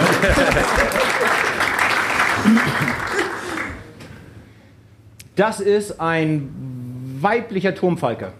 Ein weiblicher, okay, okay. Jetzt, jetzt Die? Männchen hätten einen grauen Kopf und etwas äh, weniger Musterung, einfarbiger auf dem Rücken. Aber ist das der Grund, weshalb du auch im Grunewald wohnst oder am Grunewald? Den habe ich heute gerade gesehen am Turm vom ähm, Ökowerk.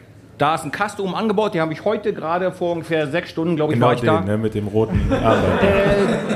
Das konnte ich nicht genau sehen, aber die brüten aber. Letztes Jahr haben sie, glaube ich, drei Junge großgezogen und dieses Jahr sind sie auch wieder dabei. Also hier kann ich noch ein paar Zusatzinfos geben für dich. Turmfalke auf jeden Fall erstmal schnellste Tier der Welt. Äh, Im Sturzflug. ich. Ich glaube Turmfalke. Okay, Aber das können wir nochmal aus. kmh, wie, wie schnell? Drei- 360 ungefähr Genau. im Sturzflug. Und aber, Vorsicht, Besenwagen gibt es manchmal Rainbow Facts, da gibt es so Tierfakten mit Radsport verglichen. Und es gibt noch ein Tier, was schneller ist, wenn du Geschwindigkeit pro Zentimeter Körper nimmst. Also so auf, den, auf die Körpergröße gerechnet. Meter pro Sekunde durch Körpergröße. Das ist die Bulldog-Fledermaus. Die schafft 160, aber das hochgerechnet auf Stauf wären 3300. Und der, und der Turmfalke oder Wanderfalke wären nur so 3000, glaube ich. Gut, weiter. Das ist ein Habicht, den habe ich heute auch gesehen. Der brütet bei uns. Letztes Jahr drei Junge, dieses Jahr zwei Junge. Letztes Jahr hatten sie drei Junge, zwei männliche, ein weibliches. oder Ähm, nee, ähm, die, ähm, da wo ich euch damals getroffen habe zum Foto machen, da die Straße, da, ähm, da am Parkplatz, äh, der große Parkplatz zum Teufelsberg, da gegenüber dem kleinen Waldstück. Du, verbringst ja schon viel Zeit damit, oder? Erscheint mir so. Äh, Ja, macht- macht ja auch das Spaß. heißt, ich, du weißt, dass die Junge bekommen und dann. Ich fahre morgens die Kinder zur Schule und dann ist es dreieinhalb Minuten Fußmarsch bis zum Nest von denen. Dann gucke ich immer kurz und er lauft dann nach Hause. Das passt immer ganz genau. Oder manchmal gehe ich mit den Hunden eine Runde, dann komme ich da auch vorbei. Oh, das ist ein älterer Vogel, der hat orange Augen. Wenn sie jünger sind, haben sie gelbe Augen. Die werden Geil. immer roter, je älter die werden, die habe ich da. Ein Steinbock, da kann ich aber nicht sagen, ob das ein iberischer oder ein Alpensteinbock ist, aber es ist ein Steinbock. Ist ein iberischer. Iberischer. es ist wirklich nicht einstudiert. Ich hätte nicht gewusst, dass es überhaupt einen Unterschied gibt. Weiter. Ähm, ein Dumpfaff. Richtig. Und weiter. Keine Story zu dem. Puh. Das ist jetzt tricky mit diesen komischen grau-weißen Dingern. Ja, aber eigentlich müsstest du es wissen. Ich glaube auch, Den habe ich aus wieder, einem Grund. Genau, das ist dieser, dieser Fliegenschnapper. Dieser kleine äh, Trauerfliegenschnapper. Genau. richtig. Ist auf jeden Fall ein geiler Name, muss ich sagen. Also eine Heckenbraunelle sieht manchmal auf, wenn du ein bisschen oder eine Sumpfmeise ein bisschen weiter denkst, du, oh, schwierig zu sagen, aber gut, wir haben es ja. Okay, das ist ein Geier und zwar entweder ein Geier Lämmer. Lämmergeier oder Gänsegeier. Gänsegeier, sag ich mal. Aber ganz sicher bin ich, ja doch. Aber habt ihr perfekt zum Geier? Jemand irgendwas interessieren zu? Nee, für Geier, Geier-Facts hatten wir noch nicht. Das wüsstest du doch. Wie bitte? Geier-Facts hatten wir noch nicht im Besenwagen. Nachreichen. Ge Geier, ja, ist, ist jetzt auch Es kein, gibt, es kein gibt einen Geier, ich glaube Bartgeier, die nehmen Knochen, tragen Jo, lassen sie fallen, ziehst du springen und fressen dann das Knochenmark. Zum Beispiel, das ist eine, finde ich, eine sehr gute Information. Völlig wertlos, aber echt interessant. Ne? Nee, also, ja. So, jetzt kommen wir, glaube ich, äh, ja, jetzt kommen wir langsam wieder ins Besenwagen-Universum. Oh ja, das ist jetzt schwierig. Das ist ja kein europäischer Vogel, glaube ich. Ist der aufgeblasen? Ich oder glaube schon. so- Echt? Nee, der Vogel ist sehr klein. Kleinster deutsche Vogel oder ist der Zaunkönig, aber das ist auf keinen nee, Fall ein nee. Zaunkönig. Da muss ich Größer auf passen. jeden Fall. Aber es ist eher Äh, dann, dann würde ich auf, also, dann würde ich irgendwie äh, eine Wachtel oder sowas sagen. Ja, aber guck Ja, mal, der, ja. Boden, Wachtel sieht, der, der Boden sieht ja nicht nach. Sieht doch schon ein bisschen exotisch aus. Nee, nee, also das ist, äh, wir, wir können auflösen. Wachtel. Zwergwachtel. Ist eine Zwergwachtel, ist auch eine europäische. Tatsache, okay. Ähm, Vorsicht, jetzt Zwergwachtel ist äh, Spitzenreiter im Tierreich, äh, auf jeden Fall ganz weit vorne in Watt pro Kilogramm. Beim äh, Fasane und Wachteln bei der Flucht steigen ja kurz so ganz schnell auf und segeln dann weg. Und äh, der Fasan schafft 420 Watt pro Kilogramm dabei. Äh, und eine Zwergwachtel wurde in einer Studie mit 530 Watt pro Kilogramm gemessen bei dem Aufstieg. Das sind irre Werte. Du gewinnst die Tour mit 7 Watt. also die würden die Tour 85 Mal gewinnen oder so. Und nächste. Ähm, ist das jetzt ein Marlin oder ist das dieser äh, Schwertfisch? Ich glaube Marlin. Oder Segelfisch? Nee, Marlin. Blue Marlin, ja. Der äh, andere hätte schnellst, eine Länge schnellste Flosse. Fisch und äh, Aerodynamik Weltmeister im Tierreich. Ah, Das ist einfach. Esox, lateinischer Name, ein Hecht, europäischer Hecht. Ich versuche immer noch einen zu fangen, der länger als ein Meter ist. Ja, Ich- Vorsicht, jetzt kommt's nämlich. Dieses Interview habe ich auch gelesen und ich bin auch sehr schlechter Hobbyangler. Und ähm, jetzt kennst du Route raus, der Spaß beginnt? Vorsicht, wenn jetzt, hier, hier hören ja in Deutschland einige 10.000 Menschen diesen Podcast. Wenn irgendjemand vom NDR zuhört, würde ich Jens und mich gerne für eine Folge Route raus, der Spaß beginnt bewerben. Dass Jetzt- wir einen Meterhecht fangen. Jetzt das wäre mein kurz- Lebenstraum. Genau, ganz genau, meine auch. Mit Jens, Fonsi, Heinz und Horst. Ist das, ist das so eine TV-Sendung? oder? Ja, aus dem NDR. Das sind so zwei, ich sag mal Oppas, aber so Profi-Angel-Oppas. Das ist eine, es gibt schon sieben Staffeln davon. Ah, zehn Folgen oder so. Die ziehen los und angeln, aber die, die haben es auch, also die fangen auch wirklich nicht viel, muss man sagen. Und die kochen dann immer sehr unprofessionell. Gut, letzte Tier, glaube ich. Ah, Noch ein Klassiker für Jens. es ist keine Oryx, die sind heller, eine Säbelantilope. Ich hoffe, Fabian hat das richtige Tier Doch eine. Oryx. Damn it. Oryx Antilope. Dicht dran. Wo bist du Antilopenexperte geworden? Ich glaube, ich, ich, mag, äh, ich mag alle Tiere. Ich glaube, schon als, als Kind habe ich schon Brems Tierleben rauf und runter gelesen. Ja, das war's mit äh, Besenwagen äh, lustige Tierquiz. Jens Vogt, auf jeden Fall. 9 von 10 oder 10 von 10 fast eigentlich. Ne? Bitte? Das waren schon fast alle, hat er richtig gehabt, ne? Ja, also, also ich glaube höchstens mal so eine Zusatz, so einen Zusatz nicht gewusst. Von Zwergwachtel. Zwerg. ja, also so habe ich mir das vorgestellt, ehrlich gesagt. So, ich hab, konnte das ja schon so ein bisschen antizipieren. Ähm, ey Jungs, ihr, ihr könnt euch jetzt, wir haben hier noch ein paar Sachen aufgeschrieben, so zum, ich weiß nicht, wollen wir schon Abschluss machen oder wie viele Themen wollen wir noch machen? Nee, ich hätte noch. Äh, Ja, das haben wir auch noch am Schluss. Ah.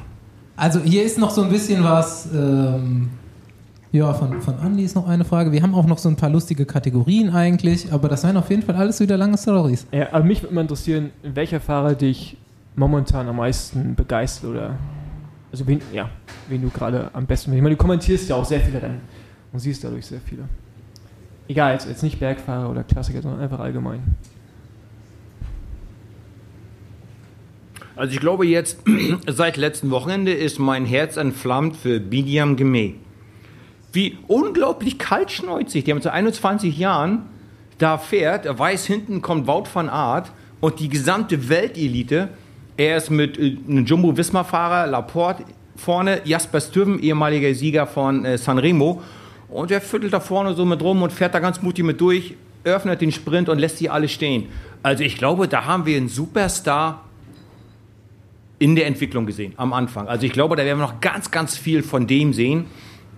Ansonsten bin ich, äh, ich denke, wie wir alle, äh, völlig begeistert äh, ähm, von den ganzen Supertalenten, die wir haben. Also ähm, Mohoric, ähm, Tadej Pogacar, wo der startet, gewinnt er ja. Ich, also manchmal ist es auch, finde ich schon ein bisschen schwer zu sagen, das sind alles super Talente, aber die sind alle so, es sind mittlerweile so viele. Wir hatten irgendwann vor zwei Jahren Evenepoel und auf einmal kommt jetzt so Irgendwie auch ein neues Level, ne? Van Art, äh, Van der Poel, dann Mahoric, einfach so viele Leute, die auf so einem krassen Niveau sind, die auch krasse Dinge machen. Das ist ja, und jetzt, jetzt gehen wir ein bisschen ins aktuelle Renngeschehen rein. Äh, E3-Preis, wer es gesehen hat, gestern war das, glaube ich, ne? Äh, genau, das war ja das, wenn es noch nicht gesehen hat, bitte die letzten 15 Kilometer anschauen. Eins der krassesten Finals, die Warst du ich, aus Flandern? Warte, warst du, ist es nicht Am E3? Mittwoch. Vorgestern. Aber E3-Preis, oder? Nee. Nee. Okay, du warst auf London auf jeden Fall. Und eins der krassesten Finals, die ich seit Jahren gesehen habe. So Mhm. auf dem Niveau, auf dem die unterwegs waren, die sich einfach gegenseitig die Fresse poliert haben. Äh, das ist ja einfach mega geil gewesen. Also ich muss auch sagen, Radsport ist seit anderthalb, seit zwei Jahren viel, viel interessanter geworden. Also kommt einfach mal, wie jetzt äh, Strade Bianchi, dann sagt sie einfach, Tadej Pogacar, 50, fahre ich einfach los. Früher hätten sie gelacht. Wenn früher einer bei 50 allein losgefahren wird, gesagt, "Pff, guck mal, der Idiot, die lassen wir vorne zappeln, lassen wir verhungern und dann sammeln wir wieder ein. Und jetzt zieht er das durch. Das gab es früher nicht. Die Dominanz eines Teams, dass sie das Rennen sozusagen erwürgt und stranguliert haben mit der Kontrolle, das, das geht heute nicht mehr. Die fahren viel freier und mutiger seit ungefähr, seit diese Supertalente gekommen sind, seit anderthalb, seit zwei Jahren vielleicht. Also finde ich super interessant. Genau die Namen, die du sagst. Evenepoel, ähm, Pogacar und äh, Wout van Aert, die fahren richtig tolle, interessante Radrennen. Ich will noch eine Besenwagen-Klassiker-Frage stellen. Dein schlimmster Hungerast? Schlimmster Hungerast. Ich hatte zum Glück nur zweimal, einmal war es im Training. Ey, und ey, ich schwöre, du tust grüne Äpfel essen und zum Straßengraben trinken. Du bist so verzweifelt, du klaust grünen Apfel vom Baum. Das war aber vor der Handyzeit dann, oder? Also Ja, das war, das war noch mit Dieter Stein damals, wo wir jeden Tag hier Standardstrecke Wo da du auch nach sonntags nichts kaufen rausgefahren konntest, sind. egal wo. Und Ja, ja, einmal, genau. Einmal und leider, da war es sowas ist, ne? Genau, einmal da war es leider ein, ein wichtiger Moment, da war äh, so eine, so eine Junioren-Sternfahrt, irgendwo bei, bei Cottbus war, die Jugendsternfahrt, glaube ich, hieß das. Und ähm, ich war irgendwie äh, Dritter auf der ersten Etappe und sah so aus, ob ich das Trikot übernehmen könnte.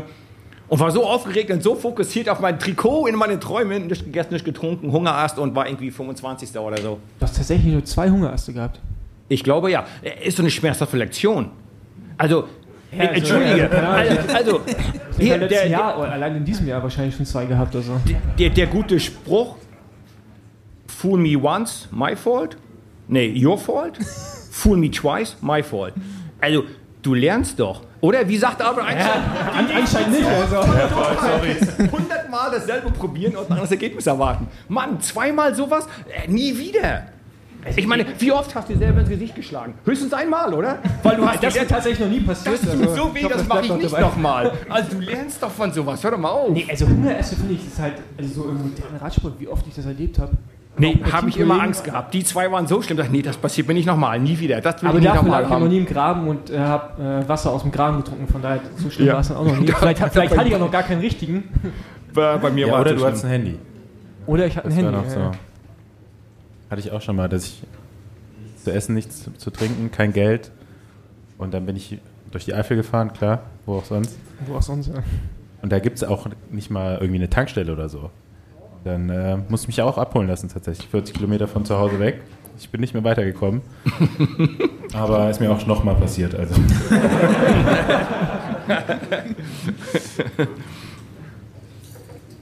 Hast du noch eine Abschlussfrage? Ja, klar. Aber ich würde vorschlagen, dass wir noch ein Fahrerbingo vormachen. Also Okay. Also ich finde, bei positive, Jens bietet sich das jetzt einfach an. Ja. ne? positive Geschichten hat er auch genug erzählt, schon zu Leuten. Ähm, wir können ja auf die zweite Seite des Fahrerbingos gehen, oder? Mhm.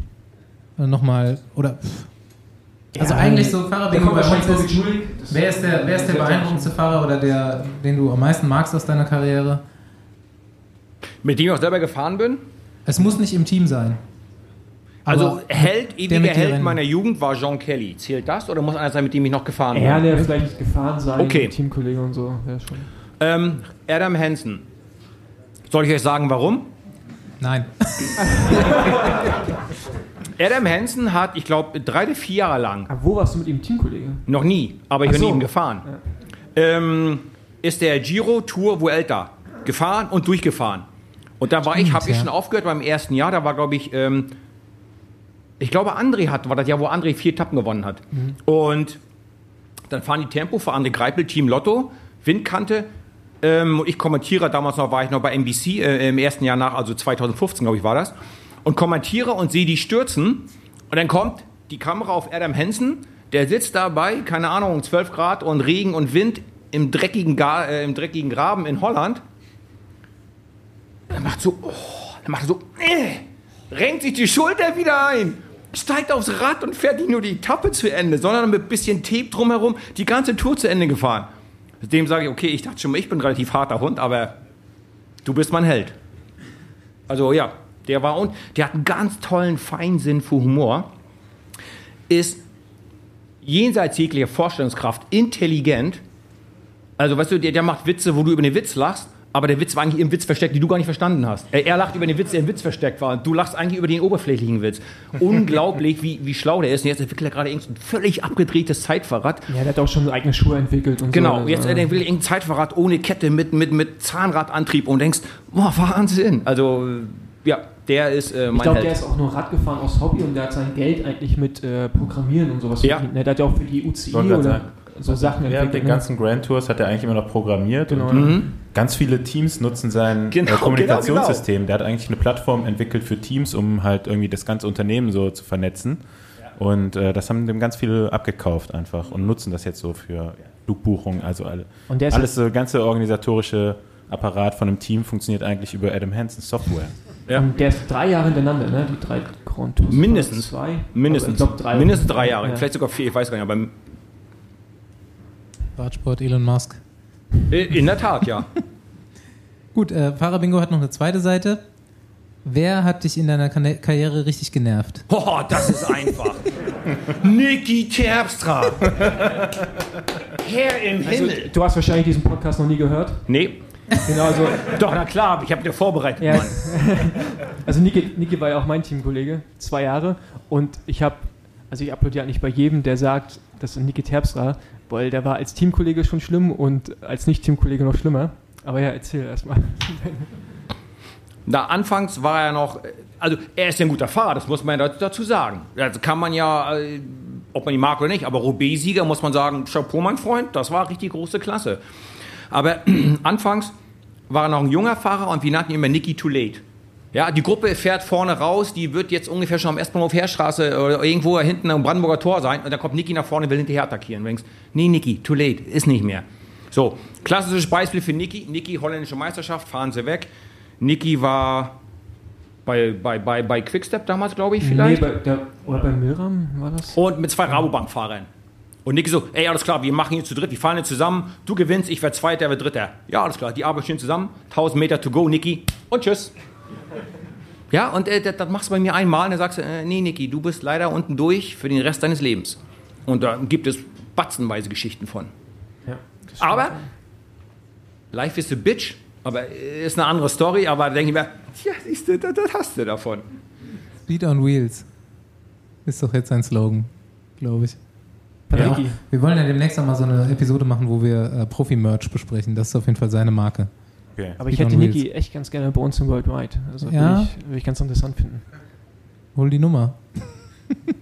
Wir hatten noch Aber einen. bei mir reingeht, weiß ich nicht. Aber Wir hatten noch einen, der war längst relativ harmlos. Ähm, David Atienza, wir nannten ihn immer Scissors, weil niemand, Scissors, Schere, niemand konnte das Peloton in zwei Teile schneiden wie Atienza im Seitenwind. Der wog 45 Kilo, der war auch recht, der war wirklich ganz gut am Berg auch, muss man sagen, das, das konnte er. Aber sobald Wind war, ihr hättet die Kämpfe sehen müssen, nicht hinter ihm zu fahren. Das war wie der Eingang zu Arenberg in Roubaix. So ungefähr mit dieser verzweifelten Intensität haben Leute probiert, oh mein Gott, da vorne fährt Scissors, schnell, wir müssen vor ihn kommen. David Atienza, der war ein guter Bergfahrer, aber der war eben, weißt du, der konnte den Berg hoch 230 Watt drücken, das hat gereicht, um auch mal irgendwo ein Podium zu fahren, aber auf der Flachen hat er auch bloß 230 Watt gedrückt. Und wenn dann Staufi kommt mit 500 Watt neben ihm, na dann ist er weg. David Atienza, aber der war ein lieber Kerl, aber, oh, Scissors, Mann, ey, was haben wir mal, schnell, da vorne ist Scissors, fahrt vorbei an dem. Okay, Einsatz, Andi. Ich überleg noch. Ich habe noch eine Sache. Äh, wir, wir haben das eben schon mal so groß, grob angerissen. Du, du, du hast ja gesagt, du konntest nicht so richtig, aber hättest auch mal hier und da anders trainieren können oder so in der Richtung. Und Linus Gerdemann, Teamkollege von dir, ganz guter Freund von mir, wir haben uns mal irgendwann über dich unterhalten und da hat Linus gesagt, für mich war Jens Vogt der beste Rennfahrer aller Zeiten. Und er hatte gesagt, ja, wenn Jens irgendwie so ein bisschen anderes Umfeld vielleicht gehabt hätte oder ja, hier und da mal eine andere Ein also nicht eine andere Einstellung, vielleicht ein bisschen mehr Sicherheit, ne? Hast eben gesagt, mir nur Einjahresverträge hinterher ge, äh, gejagt und so weiter. Ähm, so, nur ein kleines bisschen anders, wenn seine Karriere nur ein kleines bisschen anders verlaufen wäre, hätte noch viel mehr gewinnen können. Weil er einfach gesagt hat, er hat noch nie jemanden so erlebt, äh, der so einen riesen Motor eben hat und so viel Energie auch und ja, vielleicht wäre es keine Tour de France gewesen, aber ich glaube mal so alles, was vielleicht keine drei Wochen gedauert hätte, auch auf jedem Gebiet. Ich habe mich auch gewundert, dass du nie so diese flämischen Rennen noch mehr gefahren bist oder so. Also aus heutiger Sicht, ne, der Radsport hat sich ja auch ein bisschen verändert. Ich glaube, jemanden wie dich da so gezielt eben einsetzen zu können, ne, wenn Fahrer 1, 2, 3 ihre Arbeit machen und dann kommt am Ende noch Jens Vogt, weil der kann immer noch, immer weiterfahren. ähm, glaube ich, kommt das schon ganz gut hin. Und ich meine, um es jetzt mal ins Verhältnis zu setzen, für mich ist, war Linus immer so mit Abstand der beste Fahrer, weil den konnte ich einfach abholen, da hat er vier Wochen nicht trainiert, der hat mich trotzdem abgehängt. Ne? Also, und wenn der dann sagt, okay, bei Jens ging es mir ähnlich, dann äh, Stark, das ist ein tolles das schon- Kompliment. Muss ich ihn doch nochmal anrufen heute Abend hier gleich. Hab Linus. ja geschickt. Ja, genau, genau.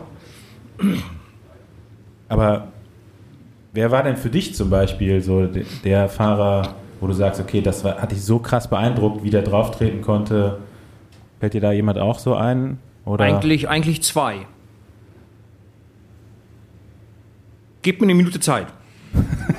Jan Ulrich, den habe ich erlebt als jungen Amateur, wie der zu den äh, Amateuren kam und mit 23 Weltmeister wurde.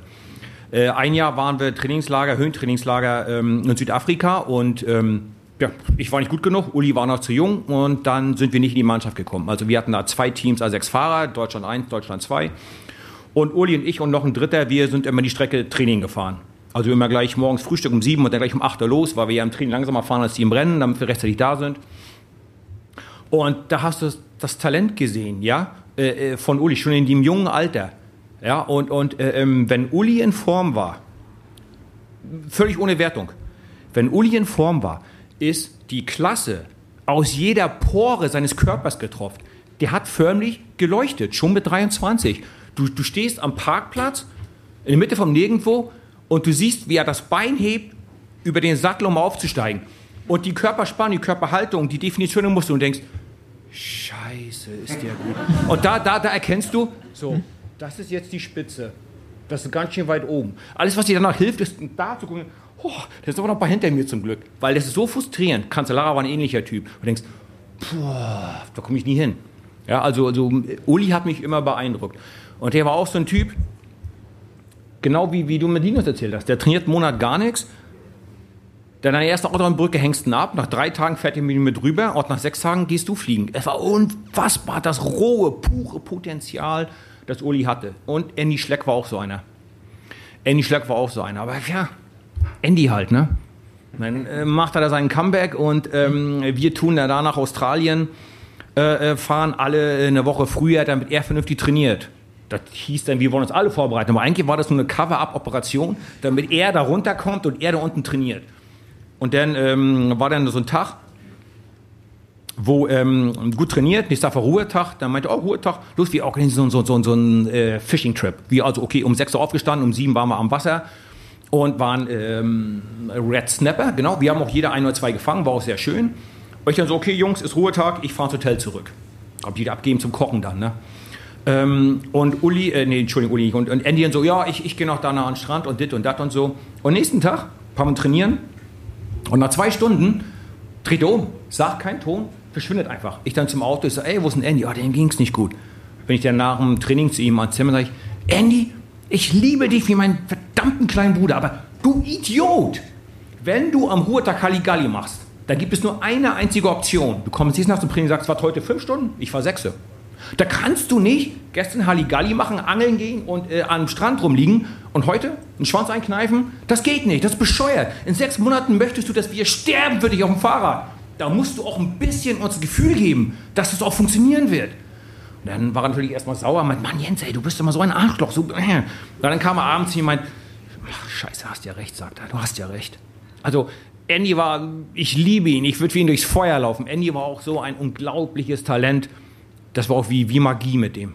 Also wenn er eine Tour gefahren ist, elegant wie Jacques Anquetil in seinen besten Zeiten immer. Also es war eine Ehre, mit dem in der Mannschaft zu sein. Ich, manchmal schießt du morgens am Start und denkst, boah, hab ich ein Glück gehabt, dass ich mit dem fahren kann.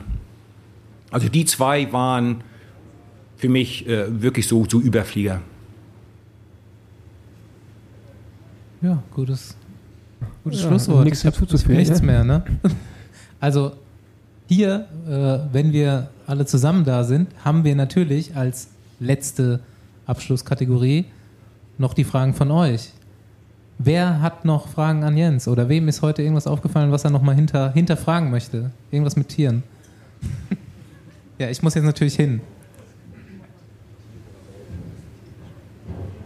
So, du bist der aus. Ähm, Hi, ich bin äh, Michael aus Berlin.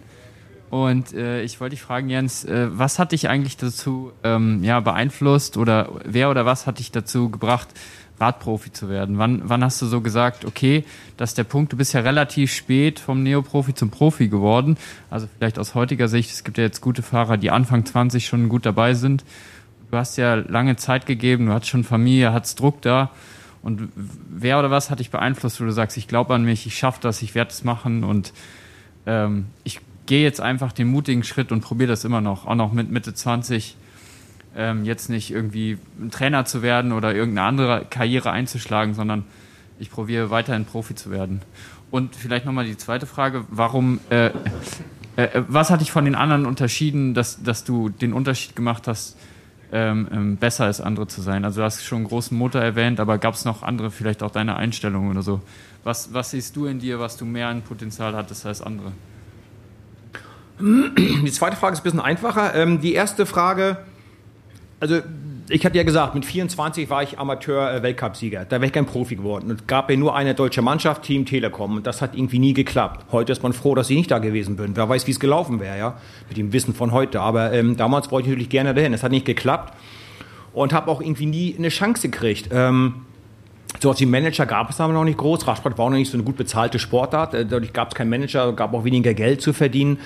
Und ich habe dann ähm, auch Bewerbungsmappen gemacht. Ich habe dann äh, so einen Lebenslauf geschrieben, so meine Trainingspläne aufgeschrieben für die letzten ein, zwei Jahre zurück und, und mein Rennprogramm, Ergebnisse. Habe das an der Sprachschule übersetzen lassen in korrektes Englisch, korrektes Französisch und habe das an die ersten 24 oder 22 Mannschaften der Weltrangliste geschickt und gesagt, äh, bitte antwortet wenigstens, damit ich weiß, woran ich bin. Ähm, also ich wäre schon gerne früher Profi geworden, das ergab sich einfach nicht. Und als dann die Chance kam, eben äh, meinte eben auch unter anderem meine Frau, meine Eltern, Freunde sagen, ja, mach das. Das ist jetzt, das ist die Chance, mach das. Nimm diese Chance mit beiden Händen und äh, mach das Beste draus. Dann kannst du zumindest sagen, ich habe es probiert, ich war da, ich, ich habe mal da die Fuß in die Tür gehabt. Wer weiß, wie es ausgeht. Konnte man damals noch nicht ganz so abschätzen. Ähm, ich glaube, was mich ähm, anders äh, gemacht hat, ist, glaube ich, manchmal wollte ich es mehr als andere. Ich war, glaube ich, ein Stück hungriger oder entschlossener das, glaube ich, war äh, ein Vorteil, ähm, den ich hatte. Und ich glaube tatsächlich, äh, das Shudder Blacks äh, Mantra, ähm, ich glaube, ich konnte tatsächlich recht gut mit, mit Schmerz umgehen. Was ich mir oft gesagt habe, ist, okay, die sind auch nur Menschen. Wenn ich leide, die leiden bestimmt doppelt so viel. Wenn ich noch einmal fahre, dann sind sie weg. Und es hat tatsächlich auch manchmal funktioniert. Oder oft funktioniert. So, ich will nicht so weit laufen. Hier geht's weiter. Hi, grüß dich. Äh, Markus, auch aus Berlin. Ähm, ich habe eine Frage. Und zwar habe ich, glaube ich, in deinem Podcast gehört, ähm, dass du ja vor ganz kurzem ähm, äh, den Wolf fotografiert hast. Äh, hier gleich in der Nähe von Berlin. Und äh, ich bin auch ganz äh, ab und zu da in der Gegend unterwegs, glaube ich, wo das passiert ist. Äh, ähm, oben ein bisschen bei Spandau, glaube ich, in der Ecke. Woher wusstest du eigentlich, wo du die Kamera positionieren musstest, dass du den Wolf, ich glaube gar nicht nach so vielen Wochen, ich glaube nach zwei Wochen oder so hast du schon den Wolf vor der Kamera gehabt. Äh, das würde mich mal interessieren, wie da deine Strategie war, die Kamera richtig zu positionieren. Hast du, hast du eine fixe Kamera da? Ähm, also ähm, mein Sohn, einer meiner Söhne, Julian, der ist, der mag alles mögliche technische, technische Gadgets und der hat zwei Wildkameras, die dann so mit, mit so einem Bewegungsmelder auslösen, auch äh, nachtsichtfähig sind. Und ich bin ja, wie ihr wisst, inzwischen auch an allen möglichen Tieren interessiert. Und ähm, das nennt sich Döberitzer Heide. Wer Kinder hat, Karls Erdbeerhof. Ein Kilometer weiter weg von der Straße geht Döberitzer Heide los. Da laufen Wiesente frei rum in einem umzäunten Gelände. Drei Zäune, weil Wiesent, 1000 Kilo Fleisch. Das sind drei Zäune, einer ist, ich glaube sogar zwei sind Elektro. Und alle 50 bis 100 Meter ist ein Durchlass für Wildschweine, Füchse und Rehe. Hirsche passt nicht durch, Rehe, äh, Rehe noch ja, aber alles was größer ist, passt nicht mehr durch. So, und das sind 22 Kilometer, das eine Runde. Da bin ich da mehrmals gewandert und gelaufen und Rad gefahren drumherum und einen Plan gemacht. Und ähm, ich glaube, das nennt sich äh, Wüste, dieses Teil. Da ist so ein kleiner Hügel mit einem runden Sitz, äh, äh, mit einer runden Sitzecke drauf. Und da ein Stück weiter ist ein Zaun, wo es offen ist. Und dann bin ich dann im Schnee dahin, habe Spuren gesucht, bin, wenn es geregnet hat, der Boden feucht ist, habe Spuren gesucht. Ja, ich nehme das ernst, ihr könnt gerne lachen. ähm, wenn meine Frau drüber lacht, sage ich immer, sei froh, Spatzel, dass das mein Hobby ist. Stell dir vor, ich würde jeden Monat einen neuen Ferrari kaufen, weil ich Midlife-Crisis habe. Oder mir irgendwie eine enge Jeans mit Schrotlöcher drin kaufen. Nee, sei doch froh, dass ich nur Wölfe angucken gehe. Na, wisst ihr, so, so, ja, weißt du, so ganz, so, ganz hip, so, nee, äh, so. Und dann habe ich also echt einen Plan gemacht und gemeint, okay, da ist ein Durchgang und da sieht es mir so aus, weil viel Verkehr ist mit Wildschwein und Rehspuren und eben auch was große Hunde gewesen sein könnten oder eben die Wölfe. Ich habe die Kamera da angebaut und dann drei, vier Tage da hängen lassen und äh, habe tatsächlich dann auch äh, Wölfe drauf gehabt. Nicht scharfe Bilder, aber eindeutig identifizierbar ähm, Wölfe. Inzwischen, glaube ich, haben die elf Stück da und die erwarten auch die erste Abwanderbewegung, weil natürlich nicht genug Platz für alle da ist. Ich finde es ultra gut. so, wo, wo kann ich weitermachen? Hat noch jemand was? Sieht nicht so aus, sonst hätte ich eine Wortmeldung. Gut, Keine Frage ähm, über den alten Osten, wo ich groß geworden bin. Haben wir noch alte Ossis hier? Ist jemand so alt, der ist noch im Osten geboren, außer mir? Ja, ich. Ein paar noch, okay, also, alles klar. Also eigentlich war diese eine Frankreich-Frage schon so ausgelegt, so ein bisschen von Paul. Aber da bist du nicht richtig drauf angesprungen, aber ist nicht so schlimm. Aber ich habe jetzt auch keine Anschlussfrage, um ehrlich zu sein. Ich meine, ich weiß, wo du herkommst, das, das so bei den Mecklenburger. Mir kam gerade noch so die Eingebung, du hast früher so dieses Geocaching Geocaching, jawohl. Geocaching, Mhm. ne? Jawohl. Da, da bist du manchmal während dem Etappenrennen, Ja. weiß ich noch, habe ich dich morgens aus dem Hotel rausgehen sehen und dann habe ich dich während dem Rennen gefragt, was hast du eigentlich heute Morgen da gemacht? Und hast du gesagt, ja, ich habe da irgendwie noch so ein Ding gesucht. äh. Genau. Mache Hast ich du auch immer noch mit meinem Sohn zusammen. Wir sind, glaube ich, bei, ich glaube, 1200 oder 1400 oder irgendwie haben wir inzwischen gefunden. Genau. Und habe auch tatsächlich äh, ein Geocaching im Bundesland Deutschlands, also die Deutschland Challenge auch abgeschlossen. Ja, auch, äh, genau, das machen wir auch noch. Geocaching, wer Kinder hat, eine tolle Sache. Du kriegst die Kinder auch bei Regen, bestätigen Wetter immer aus dem Haus. Weißt du, ähm, du willst ja nicht gesehen werden dabei und dann guckst du so heimlich und manchmal sind die ähm, klassisch versteckt ist eine Telefonzelle. Da ist dann ähm, so ein kleiner Trittabsatz, wo du die Tasche rausstellen kannst und da unten drunter kleben die immer magnetisch. Und dann musst du natürlich den rausholen, unterschreiben auf dem kle- kleinen Blatt Papier, das da drin ist in der Box und die Box wieder unten rankleben, ohne dass sich einer sieht und du dabei erwischt wirst. Also für die Kinder ist das immer toll, ist immer so. Und manchmal haben sie eine wunderschöne, tolle Kirche oder der älteste Baum Berlins hat einen Geocache oder so weiter, wo du auch Dinge entdeckt hast, boah, hätte ich nie rausgefunden ohne Geocaching. Ist draußen, ist harmlos, ist eine tolle Sache. Also ich denke, eine Antwort nochmal auf deine Frage, die zweite Frage heute, ist auch, was dich von anderen vielleicht unterschieden hat, ein ganzer Batzen mehr Energie als normale Menschen. Wer sechs Kinder hat, eine Profi-Radsportkarriere und noch so viele Hobbys außenrum, der hat auf jeden Fall mindestens doppelt so viel Energie wie im Quo der Bevölkerung.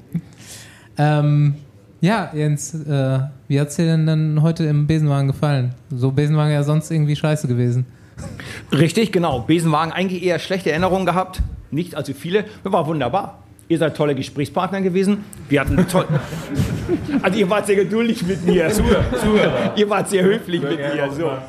Das war großartig. Ja, Giving wir, und Receiving, ne? genau. Wir können ja vielleicht in zehn Jahren, wenn ich 60 geworden bin, können wir noch reinmachen. Dann kannst du ja gleich anfangen. Ja, pass gerade auf, gerade wir 60 geworden, der Jens, so direkt so, bah, noch mal einen reingehen. Warte ab, ich habe wirklich Hoffnung, dass der NDR sich meldet. Und wir uns in so ein Boot setzen und, ein- Hecht fangen mit Heinz Bin und ich Horst. dabei. Das wäre der Hammer. Ich habe trotzdem noch zwei Fragen. Okay, es geht So, weiter. also, äh, eine Fra- Frage ans Publikum. Wie steht es beim FC? FC äh, Köln gegen Union Berlin gerade parallel. Keine Oh, Fußball- gefährliches keine- Pflaster. Keine Fußballer hier. Nee, ist Berlin, wir sind keine Fußballstadt. Ja, okay. Aber dann jetzt auch noch mal was anderes außer Radsport. Wir sind ja nicht nur der Radsport- und Angel-Podcast, sondern auch der Lauf-Podcast ab und zu. Du läufst am Sonntag Halbmarathon. Genau, übermorgen. Berliner Halbmarathon. Und? Genau. Wie sieht's aus? Was ist deine Ziel-Pace? 0-0. Danke, danke. 0-0. Ähm, ich bin letztens gelaufen, ähm, man muss jemand nützlich mit Guten verbinden. Also meine Frau, meine Frau hat ein E-Bike, das ist das allergrößte Geschenk, das ist so toll. Wir machen Fahrradtouren zusammen, meine Frau mit dem E-Bike, das ist super schön immer. Jedenfalls ich gelaufen, sie mit dem E-Bike von zu Hause zum Tierarzt, haben Zeckenhalsbänder für die Hunde und die Katze gekauft. Ich habe draußen das Fahrrad aufgepasst und dann sind wir wieder zurück. Meine Frau mit dem Fahrrad, ich gelaufen, die 14 Kilometer waren das. Ähm, ich glaube, ich kann mit Nummer auf der Brust äh, eine 5, Kilometer, 5 Minuten pro Kilometer Zeit kann ich, glaube ich, anpeilen. Das wäre dann eine 1,45. Das, glaube ich, ist mein Ziel. Okay, jetzt der Experte Paul Voss. Was, was Nee, sagst du dazu? hätte, ich hätte jetzt fast gewettet, dass es, dass es sogar noch schneller geht, aber. Nicht mehr, ich bin 50. Also mein Ja, ja, schnellster Halbmarathon war mal Alter spielt ja schon noch eine Rolle, aber. 1,28, aber, Aber, aber du wirst es auch unterschreiben, dass man als ehemaliger Radprofi schon in der Lage ist, einmal sehr schnell laufen zu können. Jetzt nicht mit 50 vielleicht, aber als du mit 42 aufgehört hättest oder hast, wenn man die Nummer ranmacht, dann hättest du auf jeden Fall noch mal ein Stück schneller laufen können wahrscheinlich, oder? Sehr. Einfach zustimmen, das wäre jetzt wichtig. Also, äh, tut, tut mir leid, Voss. Ich glaube tatsächlich, wir Radfahrer sind nicht fürs Laufen gemacht. Nein, nein, nein, das sage ich ja nicht. Aber es gibt, glaube ich, eine Liste auf Wikipedia oder irgendwo. Da sind alle ehemaligen Profis, die schon mal Marathon gelaufen sind. Und da ist, glaube ich, keiner über drei Stunden. Also drei Also Stunden ich ist es, das ist aber eine. Benchmark. Also die, Ja, die, ja, aber- die also hätte ich nee, mir nicht aber, Aber ich zugetraut. glaube, da sind alle vorbereitet, aber da ist keiner über drei Stunden. Also wenn du mal einen Marathon läufst, damit du da nicht, also damit du da auch aufgelistet bist, ja, solltest du vielleicht noch. Also ich, ich habe tatsächlich schon zehn Marathons gelaufen, ohne Nummer, Ah, okay, nur gut, so dann, für äh, mich alleine. Aber immer Stimmt, das ist so ein Jahr gemacht bei der Tour, oder? 3,35 oder 4 Stunden, also normales Schlurftempo, so halt Ja, aber jetzt mal normal. ganz kurz. Das hast Ja, während der, Tour habe ich mal je pro Woche Genau. eingelaufen, genau. und dann kommentiert. Genau. Ich dachte, als du gefahren bist. Also mein erster Marathon, mein erster Marathon war in Kalifornien, da musste ich dann auch irgendwann um, um 10 rum kommentieren. Ich also, okay, hier ist der Plan. Ich war damals mit so, einer, mit so einem Fitnessuhrenhersteller zusammen und die meinten, du musst morgen 40.000 Schritte. Ich so, naja, ich brauche 10.000 Schritte für 10 Kilometer, dann kann ich einen Marathon laufen. So, ich also mir äh, was zu essen gekauft, Wecker 5 Uhr, 5.15 Uhr, so ein Instant-Kaffee im Hotel, weißt du, so ein komisches Schrotthotel. Ähm, hab mein Müsli gegessen dann war ich... Äh, glaube ich, äh, 5.30 Uhr da an dem Parkplatz, altes Flussbett, habe das Auto geparkt, fünf Kilometer da lang gelaufen, zurück zum Auto, Auto aufgemacht, Schluck getrunken, Auto zugemacht, fünf Kilometer da lang, fünf Kilometer zurück zum Auto, halbe Banane, eine Cola und dasselbe nochmal. Ich war ja alleine, ich musste ja gucken, du kannst ja nicht mit 10 Liter Wasser Du loslaufen. bist Du musst, richtig schmerzfrei, was das angeht. Ne? Du hast ja auch äh, Everesting auf dem OM Grunewald gemacht, auf dem Teufelsberg. Oh ja. oder? Also ich meine, du bist einfach schon zu haben für solche ich habe noch ein Projekt, aber es ist immer noch so in der Schwebe. auch sowas in die Richtung, ne? Ja. Okay. Sehr gut.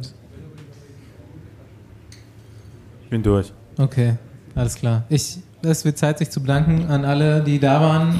Vor allem Jens, aber auch jeder andere. War schön mit euch. Ja, vielen Dank fürs Kommen.